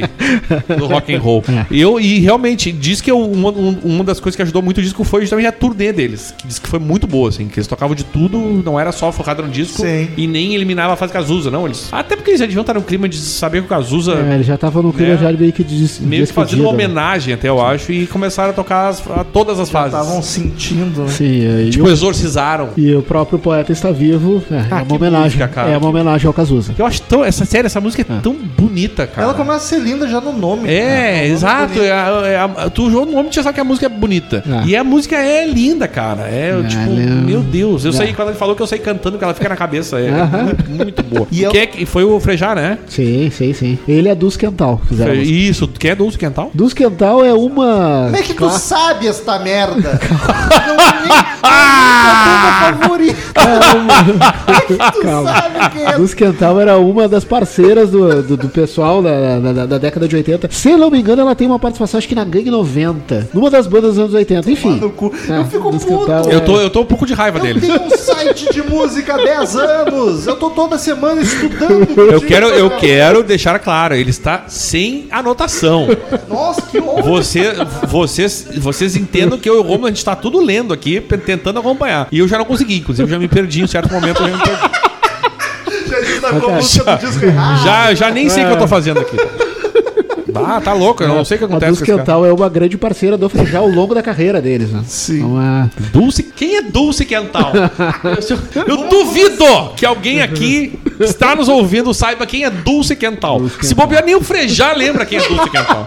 Já, cara, Pergunta Dulce Quental. Esse nome é familiar. É, eu não sei, eu acho que eu já fiz alguma coisa. Ah, tá louco, bicho. Mas eu quero deixar claro que apesar de ter muito violão, ele ainda é um disco muito forte, barulhento, Sim, corpo, porrada, assim. E esse aqui pra mim foi o que eu comentei no disco anterior, mas esse aqui foi o que eu notei que ele tava indo mais pro groove, pro funk, funk americano, do que pro blues. Mas eu disse não, não me pegou muito. Eu achei ele muito latino, cara. Sim, Eu acho que por sim. ser muito violão e percussão, a percussão me incomodou nesse álbum. É uns tamborzinho batendo direto que não me agradou. Inclusive o Jô Soares tá tocando. Tamborzinho. Ah, o Jô É Soares com os bracinhos. Pra- as músicas às vezes não combinava, tava lá.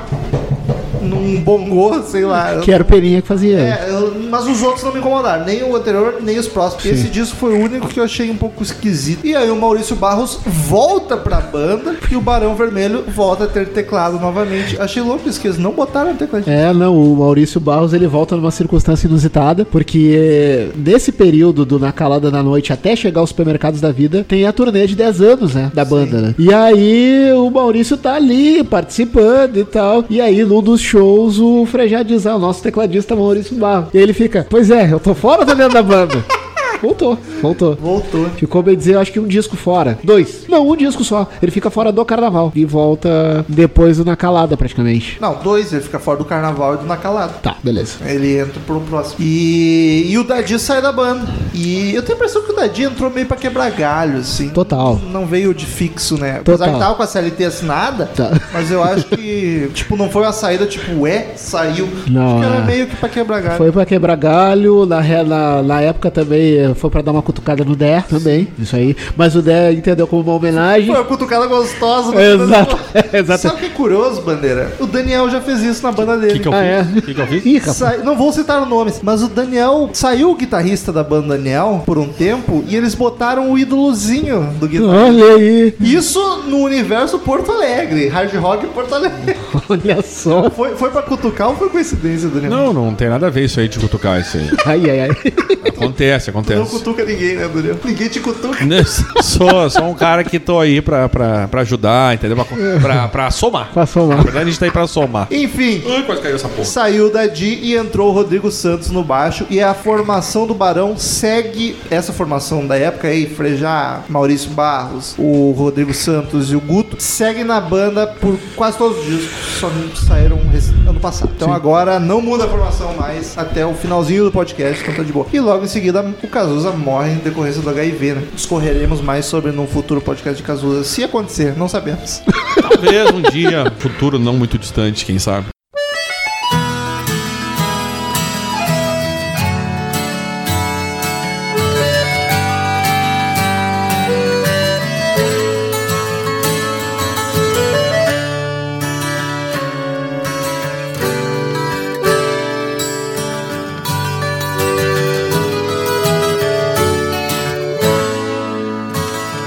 Não me atire no mar solidão. Você tem a faca, o queijo e meu coração nas mãos. Em 92 saiu o oitavo disco da banda Supermercados da Vida. Esse disco também não me chamou muita atenção. Ah. Ele não é ruim, tem músicas bonitas, Tem, mas nada que me empolgasse muito. Isso aqui pra mim tá. Cara, pra mim tem duas grandes músicas que talvez sejam os hitzinhos ali. uma. Ah, Fale primeiro, senhor. Flores do Mal. Eu achei uma Tá, música clássico. bonita Mas pra caramba. Fúria e Folia é... acordeon. Sensacional. Pô, É a muito Fúria e. Folia é uma música que tu não prestou atenção, preste, como. É. Porque ela é boa pra caralho. Quem não gosta de uma folia com fúria? Tu não, não- realmente, tu te lembra dessa música? Tu não... não Não, agora não te- falando, eu ouvi 13 discos, Daniel. Não, tudo bem, mas é que nome. essa, essa é um dos clássicos até da banda. Não me é marcou no clássico, ouvido. mas Não, digo- mas é uma das que das marca a trajetória dela. Talvez se eu né? ouvir de novo vai marcar, mas se não ouvir E... Ah, Pedra Flor Espinho. Pedra Flor Espinho. Que foi o que tu falou? no Flores do Mal. eu falei. Flor- Não, Pedra Flor Espinho é foda pra caralho, bicho. Ah, eu sempre eu gosto de brincar que Flores do Mal é tipo música de término de relacionamento. Ih, rapaz! É, no- Deixa eu mudar meu Pre- destaque aqui. Presta, presta atenção na letra. Eu teve uma vez que uma amiga minha, enfim, a gente estagiava e tal, ela Ah, amiga, tu Ela- disse que é de fim de relacionamento e tu começa a contar É. Não, não, não, mas é sério, é sério, enfim. Ela, ela encerrou um relacionamento lá com o ficante dela e tal, e ela postou a letra de Flores do Mal pro carinha. Enfim. Caramba, que chato, É, não, é, a letra de término de Ah, relacionamento. meu, eu tinha esquecido de Pedra Flor Espinho, tu acredita? Pedra Flor Espinho. Eu é ouvi, clássico. eu, eu ouvi, eu botei supermercados da vida que, nem, que é boa, que é a homônima. Mas, cara, Pedra Flor Espinho eu tinha esquecido. Ah, uma é curiosidade. boa pra caralho. Uma curiosidade desse álbum é a capa, né? Ah, no caso, a capa, se vocês forem olhar ali, supermercados da vida, era um lá, supermercado de fato sendo saqueado. Pois né? é, eu, eu, eu, ia, te- eu, ia, eu ia te perguntar, mas eu ia perguntar. É realmente, porque a, a imagem dá a impressão, né? Que os caras Sim. estão entrando ali e assaltando os bagulhos. Que era algo comum na época, né? Porque era o período do plano Collor. É, Inflação, tinha hiperinflação, inflação, é verdade. lá em cima, enfim. Saque das poupanças das pessoas, aquela merda. Tudo. E aí eles botaram que era comum eles, super- eles- o, o povo na época, enfim, com fome e tal, sacaria, ah, saquear supermercados, os mercadinhos, enfim, da, da, da época. E eles queriam fazer algo contextualizado com aquele momento que o Brasil vivia. Claro que não incentivando aos saques, enfim, Sim, sim. mas ficou bem ah, contextualizado o que era o Brasil em 92. né? Que merda. Foi o governo faz uma bosta gigante e quem se fode é o cortar do supermercado, né, cara? É. Enfim, o pessoal tinha que se virar de algum da jeito. É isso que eu fico de cara, porque daí aqueles filha da puta nunca se fodem, né? Eles sempre se sai tranquilo. É do jogo, acontece. É, Mas e um a- dia esse jogo vai virar. E a gente só se É uma bosta isso. E, cara, eu ia dizer aqui, pô, Pedra Flor Espinho com a inesquecível Dulce Quental. A Dulce Quental de novo. É, tô- era uma grande parceira do Frejá. Não, re- e realmente essa música é muito foda. Eu acho que estão das mais conhecidas do, do, do, do Barão, né? Sim, sim. Ainda se desse, desse álbum é Flores do Mal. Isso aí é, é Flores do É, Mal. eu acho que ela é Flores grande. do Mal toca no rádio até hoje. É. Mas Fúria e Folia, Pedra Flor e Espinho, que também toca no rádio até hoje, são dois, eh, dois hits da banda que também acompanham a trajetória Eu deles. acho até hoje. muito foda essas músicas, Sim. cara. Realmente, esse, esse é o primeiro álbum que eu diria que eu tenho três músicas que com certeza eu curto pra caralho. Pô, vou ter que ouvir esse disco. Sério? É Vai bom, fundo. É bom, é bom. Ele é muito bom. Essas três. É que esses outros tem, tem música boa, mas nunca teve três grandes músicas que eu sou fã. É que pra começar que eu fiz algo que não se deve fazer nunca, né? Que é ouvir intensivão. É, ah, é verdade. Eu chego uma hora que tu cansa, É. tu não, Tu tem- Já nem presta muita atenção, não né? grava, mas é, tem que ouvir com calma. Mas, Mas, mas ô, mais de tá... Eu vou te mandar minha playlist. loucura. Eu vou, eu fiz uma playlist. Manda, manda mesmo. Eu vou te mandar ela pra tu ouvir. mesmo, que eu guardo lá. Que ali tem meus destaques e no caso desse álbum tem essas três músicas aqui, que é foda. E uma outra desse disco ali, Azul Azulão, é um- tem uma pegada um pouco blues que também é bem legal. Azul Azulão é bem bacana. Eu vou botar aqui na minha playlistzinha aqui, ó. Bluesão. É, Big Blue. Big Blue. Blue, Big Blue. Blue, blue, blue, blue, blue, blue.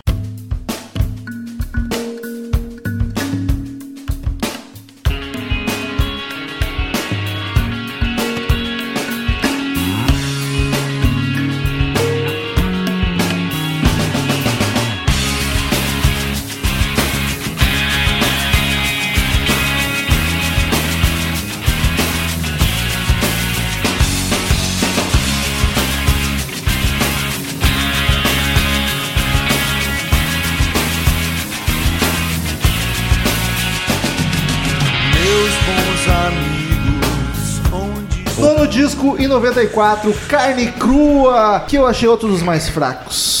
Não sei se. Aí eu até anotei isso. Não sei se somou a falta de hit do disco com a minha canseira de estar ouvindo nove discos na sequência. Pode ser, mas esse disco eu destaco Meus Bons Amigos, né? Meus Bons Amigos Meus também, bons amigos. Que é uma outra música muito bonita. Ai, né? Enfim, demais, Que também é demais. outro clássico da banda. Enfim, Meus Bons Amigos eu acho sensacional, né? Eu não destaquei nenhum, acho que foi o único. É, eu me- aqui eu já é a fase que eu começo a me lembrar muito dos- da- do- das capas dos discos do Barão, porque começa, eu tava, saía nas revistas Essa capa é que eu boa. Acompanhava, tipo a Biz, Showbiz, não sei que, Bi- né? Essa É, capa é bonita. Que virou Showbiz, era Biz, virou Showbiz, não sei que ano aconteceu isso.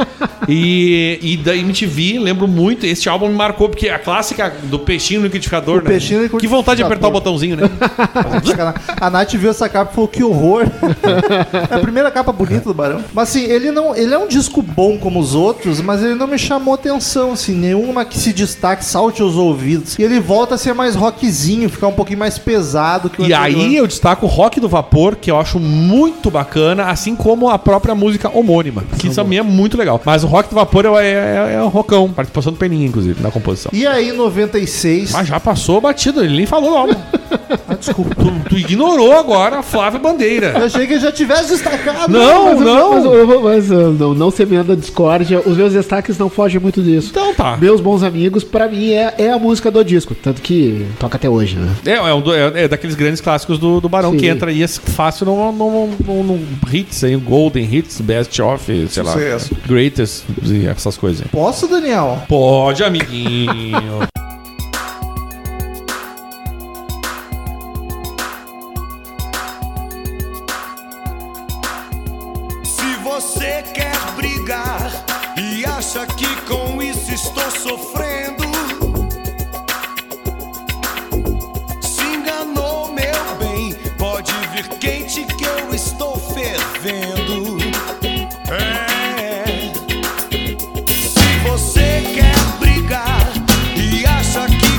Em 96 saiu o décimo disco da banda. Eles já usavam até a arroba. Olha ali que moderno que eles são. já estão botando arroba. Já, né, o A do Barão Vermelho. Porque arroba, a internet tava aí. A internet tava surgindo, todo mundo tinha e-mail. Eu já tinha meu e-mail ali naquele momento, entendeu? Mas, como eu comentei, que o Barão é péssimo pra dar o nome de disco, o nome deste álbum é álbum.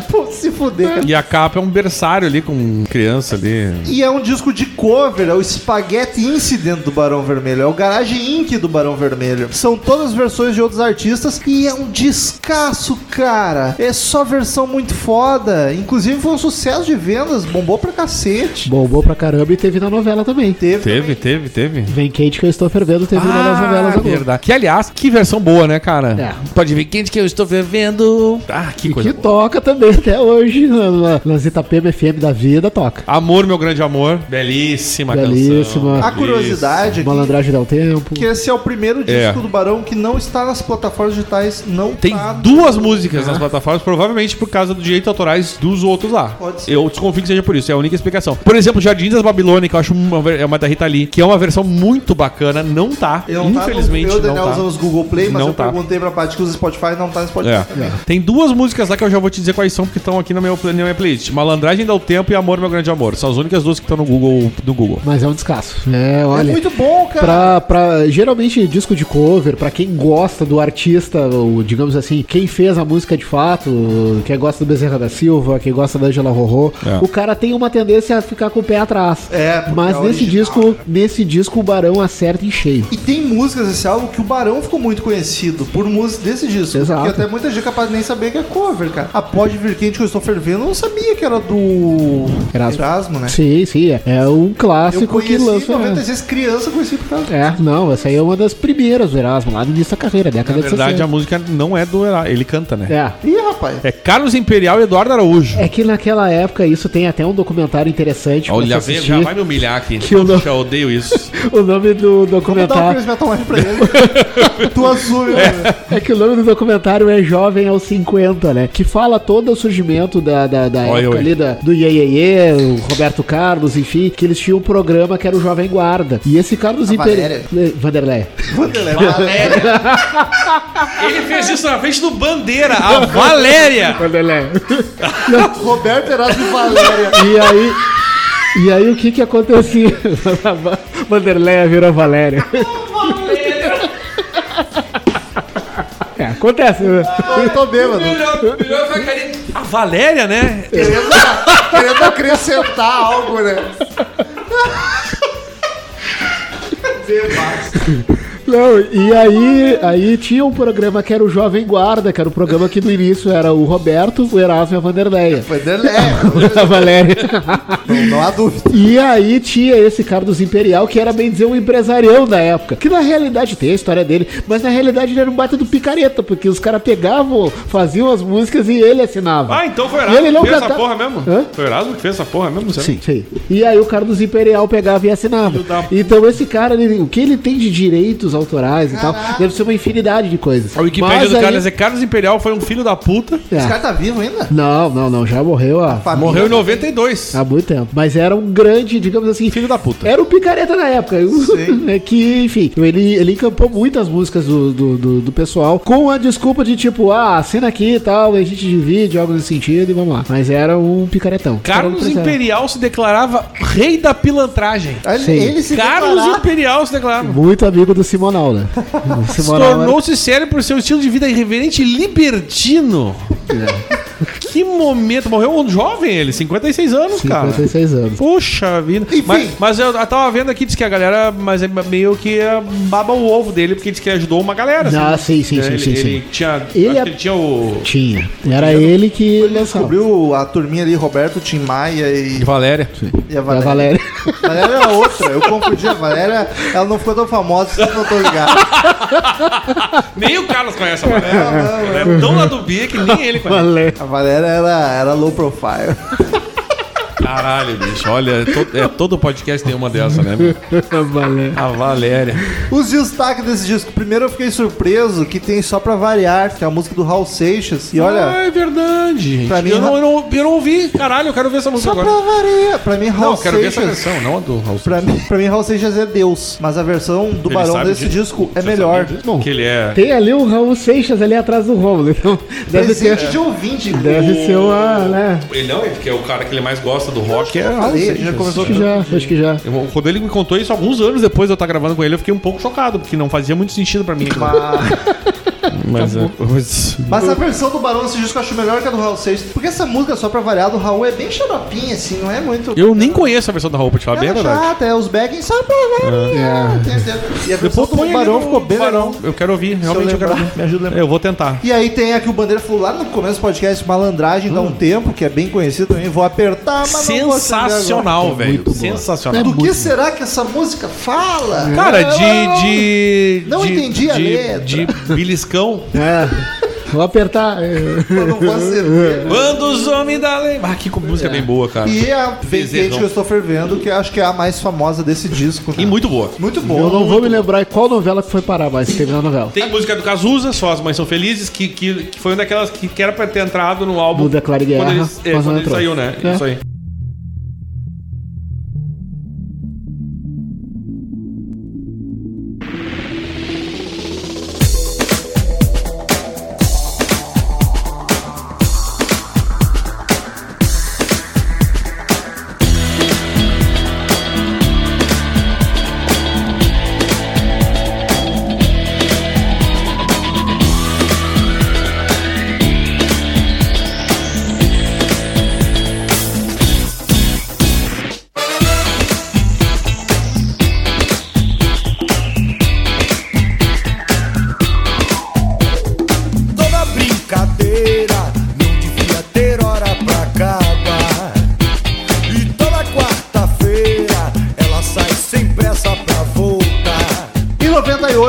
98 saiu o 11 primeiro, Puro Êxtase. Ela é puro êxtase. Esse disco controverso. Controverso Porque eles total. começaram a fazer uma popzeira, botaram uns eletrônicos. É o disco mais maluco do Barão, cara. É. Esse disco ele deu muita confusão com o baterista, né? Ele teve que brigar pra Ele tocar teve em todas, que né? Brigar pra queriam. tocar na- em todas as faixas. enfim. Eu acho as letras muito fraquinhas. É, eu- o Puro Êxtase na época fazia muita.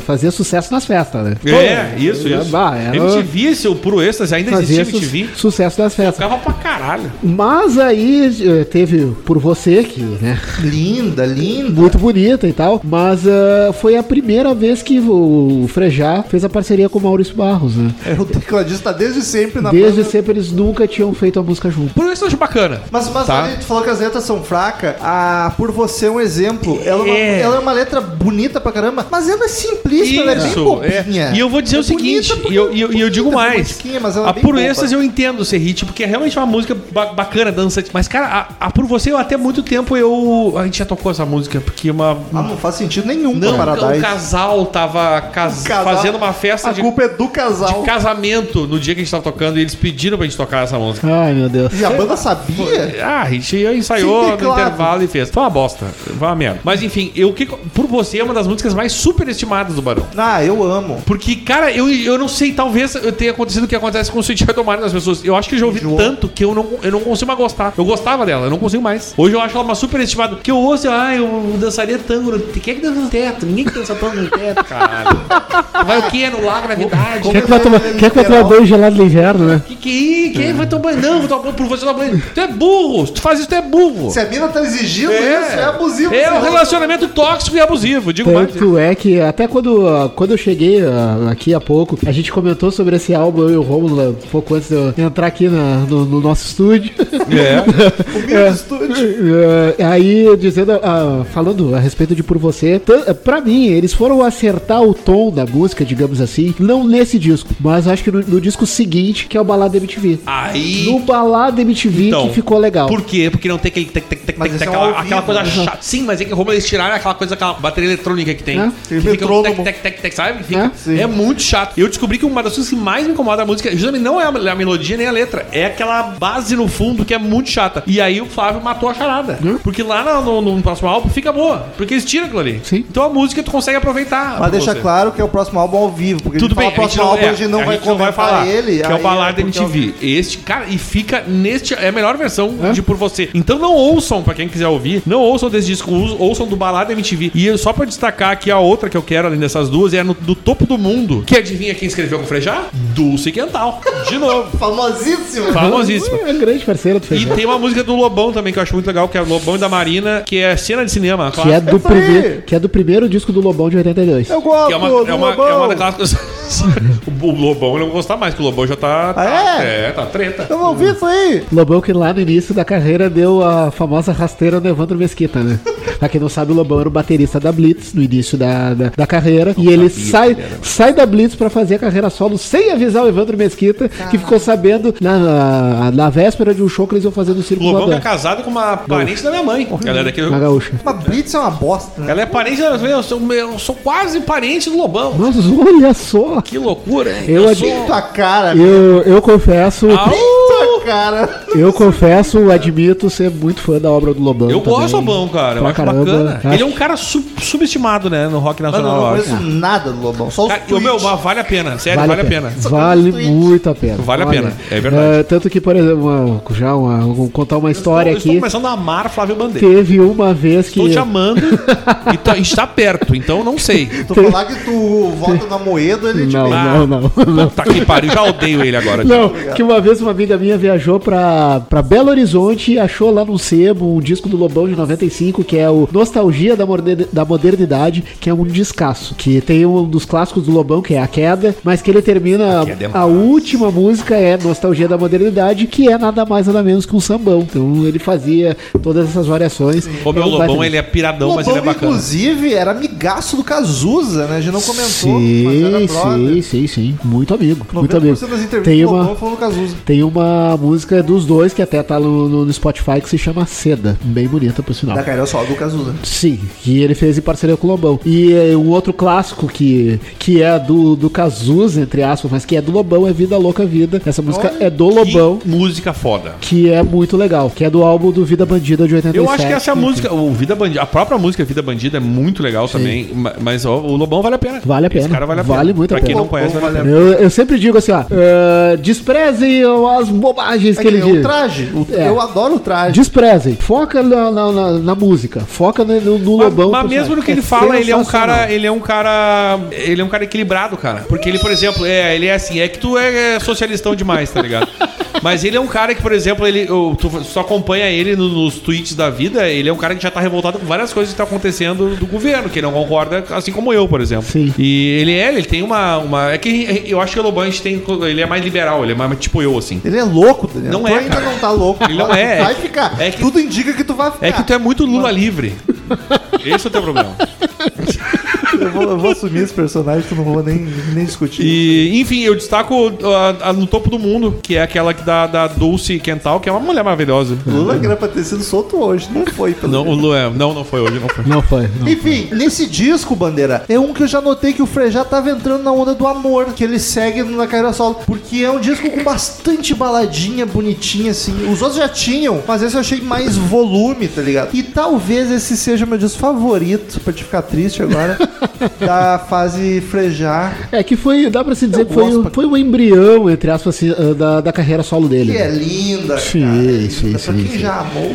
Pra que, olha esse, essa conversinha, hein? Ai, ai, ai. Jesus. Puro êxtase, já destacar, destaco também, é linda. O grupo. Eu não sei porquê, mas essa música me lembra muito Skank. Eu acho que ela podia ser a música do Skank. Talvez. Talvez pela Talvez. grooveira, o É. jeito de Não, deixa cantar, que o Frejá canta melhor. Não, não, com certeza. Verdade, concordo. Apesar que eu gosto Apesar de gostar de, de Skank, mas o Frajaca tá muito melhor. o, o filho do Serginho Grossman. É. Mas, É, é igual, né, cara? então. É muito Eu vi Serginho uma foto, Serginho Grossman, Samuel Rosa, e aí, É. ah, irmãos Gallagher. Foi isso.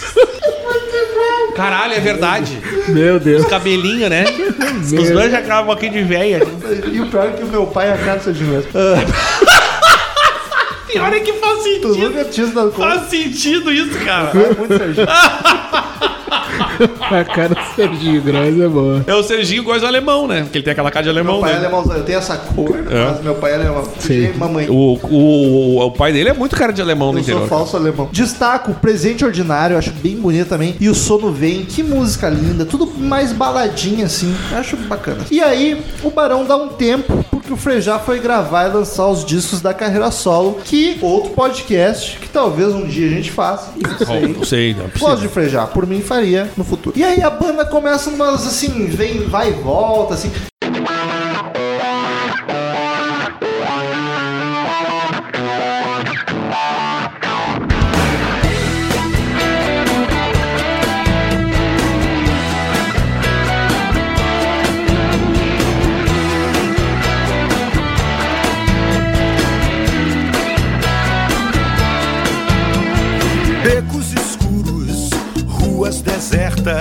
Sombras, sussurros, noites e frestas, Em nas 2004, eles voltam 2004? e lançam um disco e fazem uma turnê de dois anos, e era isso. E é o disco de 2004, 12 carreira, que aí eu fico puto, cara. Tu volta, é teu 12 disco. Aí tu dá o nome Barão Vermelho. Ah. É o mesmo nome do É, É o mesmo. exato. É o Tu mesmo. já tem um disco anônimo. Anônimo. Anônimo. Homônimo. Anônimo. Que merda, cara. É. Mas, Mas só ainda do assim, nome. Só ainda do assim é nome. um disco legal, porque Não, tem é o... assim, ele volta mais rock and roll, mas Sim, Ele- cuidado, ele- é uma baita e, música. E tem bastante blues também aí. Um blues rock, no caso, não Ele seria. é mais pesado, é um disco bacana, animado, barulhento. Eu destaco duas. Vamos ver. Cuidado, que eu acho uma música bacana, Não destaquei. e pesada. E A Chave da Porta da Frente. Caralho, a gente não tá acertando hoje. Calminha e né? bonita, swingada. Mas tem uma outra ali muito bonita que é um voz e violão que é Embriague-se. Botei nas minhas destaques. Embriague-se, só o tempo e cara a cara eu botei como os destaques. Embriague-se é sensacional. É o- Frejá ali, né? O voz e violão dele básico, mas sempre muito bonito, sensacional. E, Muito e dessa vez não tem nenhuma da Dulce. Não, a Dulce Desculpa, ele tá deu tempo. É, eu, eu deixei a, a Dulce não participou, eu fiquei chateado um pouco com isso. Grande compositora do Barão Vermelho, Dulce. Luz Quental, é uma grande amiga. é do- Cazuza perto de Dulce. Dulce Quental. E aí, depois desse disco, aí sim, a banda para, fica um tempo sem tocar, volta, faz turnê, mas nada inédito, além Não. de DVDs e ao vivo. E aí, em, dois, em 19 de setembro de 2016, o Peninha faleceu de hemorragia estomacal, felizmente. Eu tenho a impressão que ele era mais velho que a galera, ele não Sim, via ele a era, idade que ele, ele tinha. era bem mais velho. Até, deixa eu só voltar um pouquinho no álbum anterior. Fica à vontade. Que o álbum anterior, que De tem o nome. 2004? Exato, exato. Ele tem ah, um momento que ele é produzido produzido pelo Tom Capone, que era um baita produtor Que da época. produziu esse último, né? Eu- eu O de não. 2004, Tom Capone. Exato, do álbum. e ele morre no final da produção do álbum. Ele vai para os Estados Unidos receber um prêmio, acho que era algum Grammy, Grammy, alguma coisa Grammy, assim. Ele foi indicado a 7 Grammys. Aí eles Exato. falaram que algum ele ia ganhar. E aí ele e aí ele morre num acidente de moto nos Estados Unidos. Caralho, e verdade, não e não conclui o álbum com, os- com no caso os integrantes do Barão. Ele é um dos produtores e ele morre no meio da produção, indo aos Estados Unidos Em pra- 2016 morreu o, o Peninha tinha 66 anos. É, ele Já era era- bons quase 10 anos mais velho que a galera. Sim, sim, sim, ele é bem mais velho. Tinha uma hepatite C, que é uma merda, fode o fígado bonitaço, e uma hérnia no abdômen, que se rompeu e ele teve um choque hemorrágico. Da amizade quero muito, tudo que puder sonhar. Pra encontrarmos juntos direção pra caminhar. Porque andar tão só não é justo. Andar tão só não é justo. Não desqualifique o mundo, levantando outro muro. O importante é estar vivendo e buscar. Em janeiro de 2017, o Barão anuncia que volta ativa oficialmente, mas sem o frejar. E aí já dá um pouco de tristeza. E aí eu quero conversar com o Bandeira, talvez ele esteja mais informado, que eu dei uma pesquisada, não muito a fundo, mas não achei. Como assim, cara? Eu nem sabia que era possível judicialmente o Frejá abriu mão, tipo, foda-se, façam o que vocês que querem, porque o original ali é o Guto é, e o Maurício. Pra mim não faz sentido o Barão sem o Cazuza e sem o Frejá, cara. Os caras são as almas da banda, apesar dos outros fazerem parte. O que, que aconteceu? É, aí entra aquela história, eu disse, os caras são tão amigos e são tão parceiros e Que de deixou- longa data que ele preferiu até até para ter aquela, aquela coisa assim de, dele poder usar as músicas do Barão no repertório. Pra então, se incomodar e exato. perder. Exatamente. Pra ele poder, até porque com certeza nos shows do Frejá, ele deve cantar o repertório, alguma coisa do repertório que ele cantava no Barão. Canta, canta. Então, é, canta. tem- isso de- de- deve ser uma coisa que influencia, né? Então, pra não ter aquela batalha judicial, como por exemplo teve com os engenheiros quando Augusto Lick saiu da banda, é, o Frejá deve ter evitado isso e seguiu a vida dele. Bom paralelo, né? O que o Barão tem de relacionamento tranquilo, engenheiros ao contrário. Nenhum, né? Galera, Nada. Ah, absoluta. Por exemplo, como tem, trash. por exemplo, como tem os Titãs até hoje. O É, Titãs até hoje é brother. mantido. Hoje são só três integrantes. Podia ser quatro se o Nando Reis voltasse. É. Mas, enfim, né? É, mant- Mantiveram a banda, a essência. eles tocam até hoje tudo que eles fizeram ao longo da trajetória deles. Então o Barão mantém isso, né? Mas quando eu vi, eu me admirei, porque querendo ou não, o Frejá era o grande nome do Barão. Sim. Até por ser o frontman, guitarrista, principal compositor, depois do Cazuza. E aí eu me surpreendi com ele permitir, assim, a banda seguir. Mas é por isso, são tudo brother, né? Sim. Pra mim não faz sentido mais. Não, pra mim faz bastante. Sério? Faz, ainda- faz, Cara, faz. eu não consigo ter esse apego, por mais que os caras eram importantes, compuseram bastante coisa depois. Eu acho esquisitíssimo ver É. Barão sem. É, eu confesso nem que. o Cazuza, nem o Frejá. É que ainda manter, por exemplo, tem dois integrantes Dá que são lá, três, dá pra colocar ali o Fernando Magalhães junto, É, porque- que são que são ainda lá dos anos 80. Então, é, claro que agora o vocalista não é muito recomendável, mas isso é O do vocal jogo, que né? entrou foi o Rodrigo Suricato, da banda Suricato, que foi uma. Não foi ganhadora, porque as ganhadoras somem. Foi o segundo lugar do Superstar. É uma banda boa. Eu já dei uma ouvida. Não curto, assim, nossa, que banda sensacional. Mas é uma banda bacana, uma banda honesta. E o vocal é bom. Eu ouvi e o vocal é bom, vamos falar em breve. Mas eu acho muito esquisito, cara, se nenhum dos dois. É, eu quero dizer que eu quero ouvir o disco, eu não vou poder comentar, inclusive. Não ouvi, não, não me liguei nisso aí. Ah, pretendo ouvir até pra ver como é que ficou, porque depois aí o Romulo falou, né, que foram regravações de músicas Não do ouve. Barão. Eu É... bravo. Não, eu, eu- não, eu digo pela curiosidade Eu de, de, de- de conhecer a eu voz do cara. Entendeu? Eu tô só falando da mudança de vocal. Aí eles lançaram o disco em 2018, ano passado, o 13 terceiro, Barão pra sempre. E aqui que eu fico puto. Porque eu pensei, ok, tá, mudou o vocalista. Pra mim não devia existir Barão mais sem o Frejá. Mas tá, mudou o vocal. Vamos ouvir o disco novo com o vocal novo. Que de novo não tem nada. Exato, de novo não tem nada. Eu jurei que era um disco de inédita. Eu fui ouvir. Eu, peraí. É tipo uma coletânea, só que uma coletânea regravada com a banda na formação atual. Nove músicas e segundo o Bandeira me falou, uma é original mesmo. Que eu É. daí vou ouvir de novo. É, não uh, conta. agora não me recordo se ela tá no disco, mas tem um single novo, que o nome da música é A Solidão Te Engole Vivo, que é na voz do Rodrigo Suricato. É uma música que eu achei agradável. É agradável, mas nada assim, longe de virar hit. Enfim. A voz dele é boa, ele canta bem, não dá pra falar mal do vocalista. Até, por sinal, uma das últimas novelas agora da, Glo da Globo, ah, já na voz do, do Rodrigo Suricato, do Barão Vermelho, ele, ah, ele canta Boomerang Blues, que é uma música lá ainda dos anos 80. Agora não vou me recordar o álbum, passamos por todos, enfim. Qual é o nome da música Boomerang, original? ah, Boomerang Blues, que é lá dos anos 80, que é uma música do Renato, que Não, o, a original. A Solidão Te Engole Vivo. É Não, a- não está no disco. não está, então é um single apenas que tá lá no Spotify pra quem quiser ouvir, escutei. Ela tem versão acústica, tem versão, enfim, que é na voz do, do Rodrigo, é uma música bem ok, enfim. É isso que eu fiquei triste, que tipo, tu ouve as músicas, é música do Cazuza e do Frejá, Sim. na voz do cara novo, é música regravada. É a música regravada. Ah, tipo, puto, o disco não acrescenta em nada, tá ligado? Por Mas- que, que alguém ouve isso e não as originais? É isso que eu penso. Aí a banda deu a desculpa de que os fãs queriam. Aquele papo de blogueirinha falar, ai, tá todo mundo me perguntando. Dois perguntaram. Tipo, acho que a a avó do cara perguntou. É. A banda diz que os fãs queriam um disco onde pudessem ouvir o Barão como soa nos shows atualmente. Eu não, me, eu não caí nessa. Não, não, não, essa aí Eu não cola. puta, cara, entrou um vocalista novo que grava um disco. Sim. Componham. Reza a lenda que já estão cogitando um novo disco do Barão, já com inéditas, enfim. Quando vai sair, só Deus sabe. É, esse era um disco que o Crazy Metal Mind nem comentaria, porque ele entra na categoria coletânea. Sim. Só que aí, como é regravada, todas as músicas vocal novo entrou, né? Porque acaba sendo um disco de inédito, querendo ou não, por ser com. É, inédito só a questão da voz, né? A questão do É. vocalista, do novo vocalista. Só pra, digamos assim, ver como é que fica na voz do Rodrigo Suricato. Mas daí gravou Que na realidade. É, exato, Eu acho que exato. não acrescenta nada. Ah, mas eu, se fosse vocalista do Barão, tinha sentado, eu, eu queria gravar. Só ouçam minha voz cantando essas músicas. Sabe por que tu fala isso? Porque tu entrou na Eject É, isso. E ficaram tocando a música original com aquela voz bosta lá. e o disco, o disco Isso. foi gravado com o baixista cantando que ele gravou pra quebrar galho. Ah. E o Daniel entrou na banda como vocalista e as gravações quando tu ia mandar era aquela voz bosta. Ah, E aí, por isso sacanagem. Imagina, ah, eu estou participando dessa banda, ouço aí, aí era a voz do cara. Pá, Ah, não, aí. não, não. Aí não. Eu Aí... entendo o Rodrigo Suricato. tinha que ter gravado ao vivo. A, a a diferença é que, o- que o Rodrigo Suricato tinha um cara que cantava melhor que ele. No meu caso, pelo menos eu sabia que eu cantava melhor que o que tinha gravado. Ah, Até porque não era difícil. Mas o Suricato também não canta mal, né, cara? Não, não, filho, eu ouvi algumas. É que é só porque é, é diferente, As não versões adianta. ficaram boas. Só que aí tu pensa, por que, que eu vou ouvir isso? Eu posso ouvir com o Frejal, com o Cazuza? Não tem Sim. porquê, tá ligado? é verdade, verdade. Mas aí chegamos no fim, até o dia de hoje que estamos gravando, o Barão Vermelho para por aí. A banda tá na carreira seguindo e o Frejá tá com a carreira solo dele e o Cazuza, que Deus o tenha. Mas eu não sei, eles, eles andaram pelo Rio Grande do Sul pelos últimos tempos? Eu não tenho assim. Eu acho que sim, mas não tenho certeza. Eu Acho que É, chegaram a eu tocar acho que aqui já. chegaram a vir aqui ano passado, se não me é? engano. Sim, é. Acho que sim, era agosto do ano passado, agora não vou me lembrar o exato. E Mas aí, andaram pra, sim. pra gente encerrar o podcast, já tá com quase duas horas. Caralho. Olha aí. Pô, 13 discos especialistas. Não, uma hora e meia, tá louco? Eu quero saber, não quero nem saber de mim e do Daniel, vou perguntar só pro Bandeira.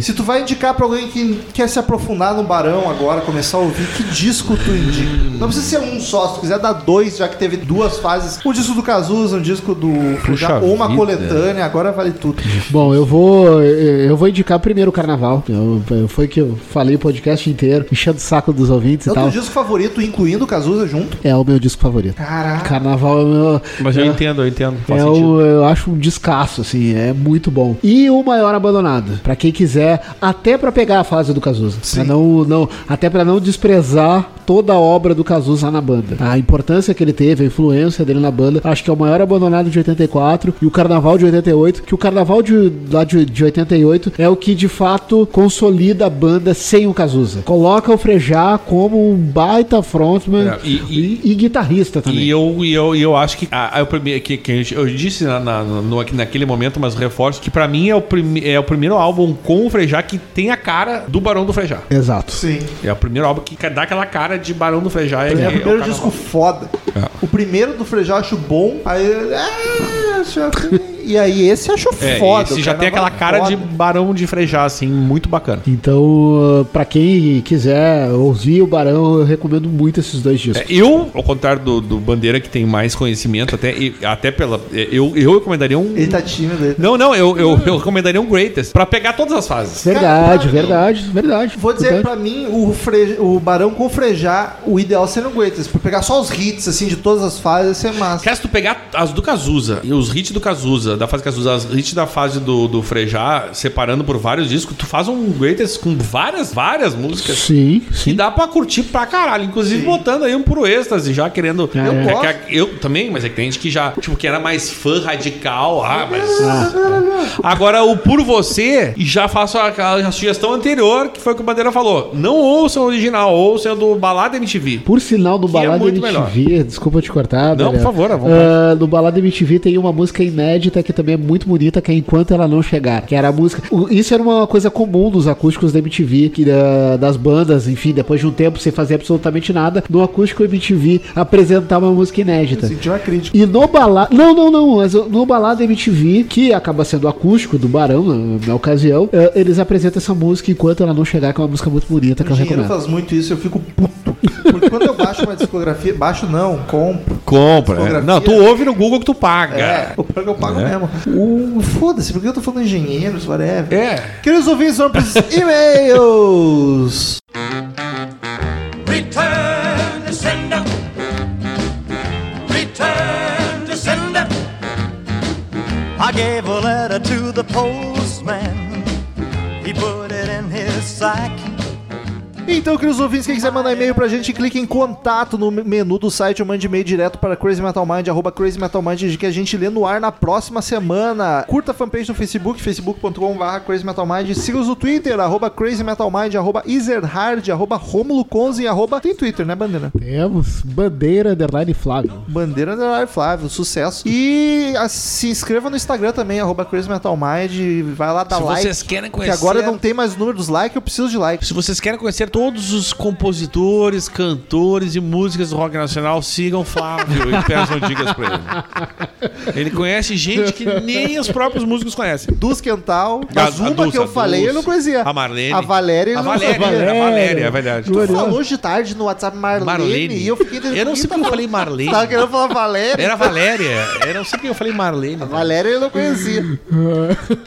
Daniel, o primeiro e-mail da semana, muito É bom. um e-mail curtinho. Aliás, os ouvintes abandonaram essa semana, hein? Lamentável. Luiz Carlos de Almeida Alves Júnior mandou aqui banda. Fala, galera, acabei de me inscrever aí no plano roqueirozinho pelo PicPay. Tô enviando aí um dos clipes da minha banda, Escarro Verbal. Eu vou dar uma olhada aqui, a gente vai olhar. Peraí que eu deixa eu até clicar pra abrir aqui. Eu ouvi, é uma punkzão, caso de porão. Então, ele manda aqui Escarro Verbal, que é um punk sujaço, um escarro podre. Enfim, eu não sei... Feito em conjunto com o pessoal do Facebook no barra 16. Ah, tá, porque o clipe, na verdade, é um- aqueles jogos em 16 bits e Sim. E eles fizeram uma parceria aí. E aí eles ele mandou o link que tu achou o Romulo pra botar no. Eu não vou botar em lugar nenhum. Então não vou botar em lugar nenhum. Procurem por escarro verbal no YouTube. Tá ganhando merchan de graça, tô aqui, mandou. É, então tá. Só porque virou padrinho. Alerta de Senão eu já segurança. nem li esse e-mail. eu mandei pro Bola, viu? Mas não lembro o que, que ele me falou. Pergunta pro Bola lá. O Bola que é o punk, que é o que tem chance de gostar. Próximo e-mail de... Aliás, pouquíssimos e-mails. Acho que um só sobre Jerry Lewis. Ah, o que aconteceu, gente? Vocês não Achei gostam dos que- pais do E rock? teve um episódio... Chuck Berry? Teve um Jerry episódio Lee? no meio da semana, inclusive, sobre Bush. Um episódio muito bom. Na verdade, a mãe do rock é aquela famosa. Sister... Sister- Olha que machistas nós, né? Sensacional. Não, aquela não é. Ninguém conhece, só nós, né? Sister Rosita... Sister Rosita, é isso Alguma aí, coisa. Sister Rosita, que é uma mulher que canta numa estação de trem, Rosetta Tarp é o nome dela, Sister Rosetta Tarp. Enfim, próximo e-mail de Sensacional. Luiz Gustavo Santos, assunto Crazy Metal Mind, agradecimentos, olha só. Esta mulher é sensacional porque era uma mulher que tocava, gui- não, ela tocava guitarra, porque não era comum isso acontecer. Eu gostei E que- ela tocava rock. Tu foi a fundo no Não, eu gostei porque eu me emociono com essa história, porque é uma pessoa que ninguém dá crédito. E ela era uma mulher que tocava rock, com uma guitarrinha na mão. O primeiro rock da história gravado é dela. Uma mulher negra, inclusive. Sim, não é exatamente. Mulher. negra, com a guitarrinha na mão, fazendo rock and roll. E, claro, ninguém deu a mínima, né? Os brancos roubaram o rock dos negros, como outras coisas. Fala, Crazy Metal Minders. Sou o Luiz Gustavo aqui de Lauro Muller, Santa Catarina. O nome da cidade é Lauro Muller. Miller seria, né? Miller. Caralho, isso é tu, rapaz. Muito alemão, Tô brincando. Tenho 17 anos e quero vos agradecer por esse podcast maravilhoso de vocês. Um certo dia eu pensei em procurar um podcast de rock e de cara achei vocês. Imediatamente viciei e não parei mais de ouvir. É muito legal ouvir pessoas que partilham do mesmo gosto musical, já que eu moro em uma cidade pequena no cu do mundo e não tenho muitas pessoas que curtem o bom e velho rock. Caralho, em Lauro Miller deve ser complicado. Vos agradeço muito por me tirar de momentos entediantes e me fazer rir quando estou meio pra baixo. O que, que se faz em Lauro Miller, Daniel? Bebe um vinho na praça? E houve ah, ah, os maconheiros que se reúnem na praça, tá ligado? Os velhos passam, "Ah, esses maconheiros tudo aí na praça. Mas no interior nem fuma. maconha. Não, mas é que dois, tá na praça é maconheiro. O Garibaldi era assim, minha, minha, a minha esposa não podia ir na praça porque o pai dela achava que ela ia fumar maconha. Joga sinuca no boteco, sempre tem um boteco com sinuca. Ou um xizão. Recentemente consegui começar a contribuir no Padrim. Ai, coisa bonita. Sei que é pouco, mas é de coração e vocês merecem. Cara, se todos os ouvintes contribuíssem um pouco, eu não precisava procurar emprego. Amigo, tu tem 17 anos e tá colaborando. Que homem maravilhoso. Pra finalizar essa bíblia, gostaria de fazer uma indicação à banda Airborne, que faz um hard rock de respeito, estilo ACDC. Eu não acho tão de respeito assim, porque é muito ACDC. É o Greta Van Fleet é aquela que. É, eu tô ligado quem é, qual é a banda. É. Enfim, só terminando aqui, desejo tudo de bom pra vocês e continue com esse podcast foda. PS aguardo mais um podcast sobre Super Unknown do Soundgarden. É isso, falou os seus metaleiros loucaços. A Metaleiro. gente tá muito anos 90, cara. Como o pessoal gosta dos anos 90? Mas Saiu anos uns- 90 foi maravilhoso, gente. Saiu uns oito episódios Pra quem gosta de rock and 90 roll- na seguida. Agora saiu Bush também. Pra quem gosta de rock and roll nos 90, foi. O começo dos anos 90 foi sensacional. E aqui manda a minha iniciação Iron Maiden. Lá vem os Iron Maidano aí. Renato Andrade. E aí, queridos do CMM, queria contar como foi meu início como fã da banda que viria a nortear meu gosto musical. O ano era 2000. Na sabedoria dos meus 11 anos de idade, um amigo mais velho viu ali um metaleiro em potencial. Então ele me falou desse Iron Maiden. Passou um tempinho na seção de CD do supermercado, estava lá o Dido Cujo. Iron Maiden, escrito bem grande, naquela capa predominante azul. Eu achei que ele ia falar do Seven Sun, não era. Era o Brave New World, que ele comprou por 30 reais. Ele acha que ele tem quase certeza que é isso. Chega em casa e bota o disquinho no som do Gradiente lá de casa e ele começa. Gradiente era uma tristeza. Não existe mais, né? Não, porque. O- Oxi, tá baixinho. Foi o que pensei quando entra apenas uma das guitarras na introdução de The Wicker Man. Fui aumentando o volume, pá! Tomou um susto do cacete, pois a bateria, aos 30, as 30 guitarras e baixo entrou fazendo uma marcação. Lá vou eu diminuindo o volume desesperadamente até ficarem de acordo com a harmonia da casa. No mais, o Maiden nunca se quer estar em harmonia da casa, né? No mais, o Bruce começa a cantar. Tem refrão pegajoso e fácil de cantar e ainda tem um coro no final. Pronto, em 4 minutos e 35 segundos, a donzela conseguiu marcar meu coração permanentemente. Que bonito. Curiosamente, não sei se ainda em 2000, sedento por mais Maiden, comprei o The X Factor e o Killer juntos. Caralho, ele comprou um disco de cada vocalista. É, eu falei, diferentaço, né? Achei tudo lindo, mas lembro que foi muito estranho aquele início do The Sign of the Cross. Beijos. Bizarro o cara começar a ouvir Iron, pegar um disco do Bruce, um disco do Paul Dayano, um disco do Blaze. Que curioso. Próximo meio de Patrícia Giovanetti, que estava aqui. Olha, esteve aqui semana. comendo um churrasco, Ela e seu, bebendo. seu. Esposo. Eu não sei se é esposa, acho que eles não casaram. Seu cônjuge, consorte, Seu seu o conge, Seu conge. Felipe, dois amores. Ela diz Jerry alguma coisa. Primeiramente, É tudo muito bem. engraçado a gente ir num churrasco aqui em casa. Porque a gente já teve sotaques, né? Teve o Samuel do Ceará e tal. Aí vim eu só ouvi uma chiadeira que parecia que eu tava no, no, no filme lá, o Dadinho e o caralho, tá ligado? Como é que é? O- Os Não, dois. É, Cidade de Deus. Os dois têm o sotaque, aquele carioca bem de. O Felipe tem pra casa, tem, Tem, mais muito. parte. é muito Cidade de Deus. É aquele carioca raizão Não, mesmo. Falei, caralho, velho. Dadinho é o caralho. bah, os caras têm um sotaquezão foda. Primeiramente, tudo bem, Cristina? Tudo ótimo, Paty, adorei te Que conhecer. saudade que eu não tava dessa Saudades traveca gata. do inferno.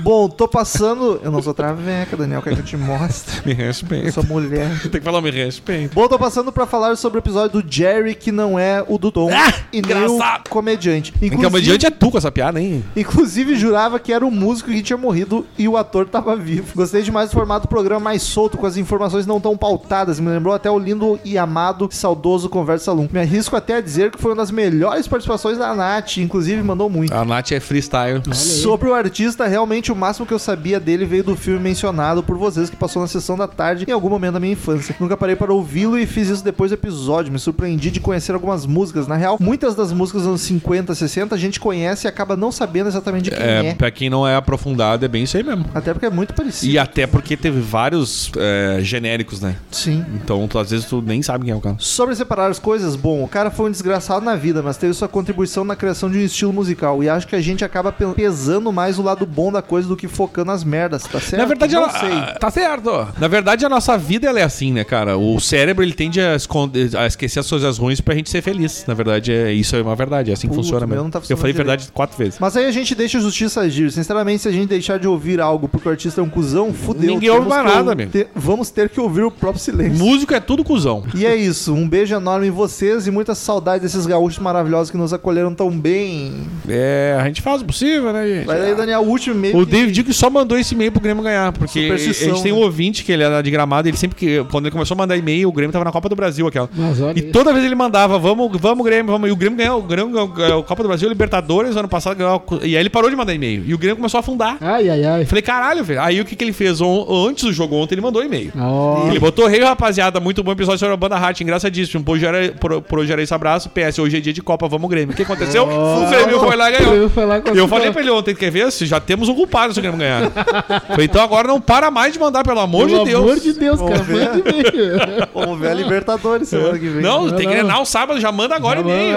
Aí tem Grenal. Já manda, vai mandando. Já manda dois. Manda, é, manda o do, do, do Grenal, manda o do, do, da Libertadores, vai, vai mandando. Se ele mandar um, será que conta pros dois jogos? Mas será que Grenal vai ser os dois reserva também? Vai ser uma Vai ser, bosta. vai- Ah, é brasileiro. É, esporte. e é os dois vão estar de reserva. Sábado, sete da noite. Meu, Aquele horário convidativo. não, inverno, sábado, sete da noite, com time, os dois com time misto. É na Arena ou no Beira Rio? No Beira Rio. Beira Rio. É, o, é, o, é o Grenal só pra fins de corneta e zoação. É, exato. Só. Só para no outro dia cornetear. Exato. Que vai ser uma bosta. Muito obrigado, queridos ouvintes, pela companhia. Mais um podcast maravilhoso. Até semana que vem. Será que o Bandeira vai estar aqui semana que vem também? Não sei, hein? É possível. Ai, ai. E tchau!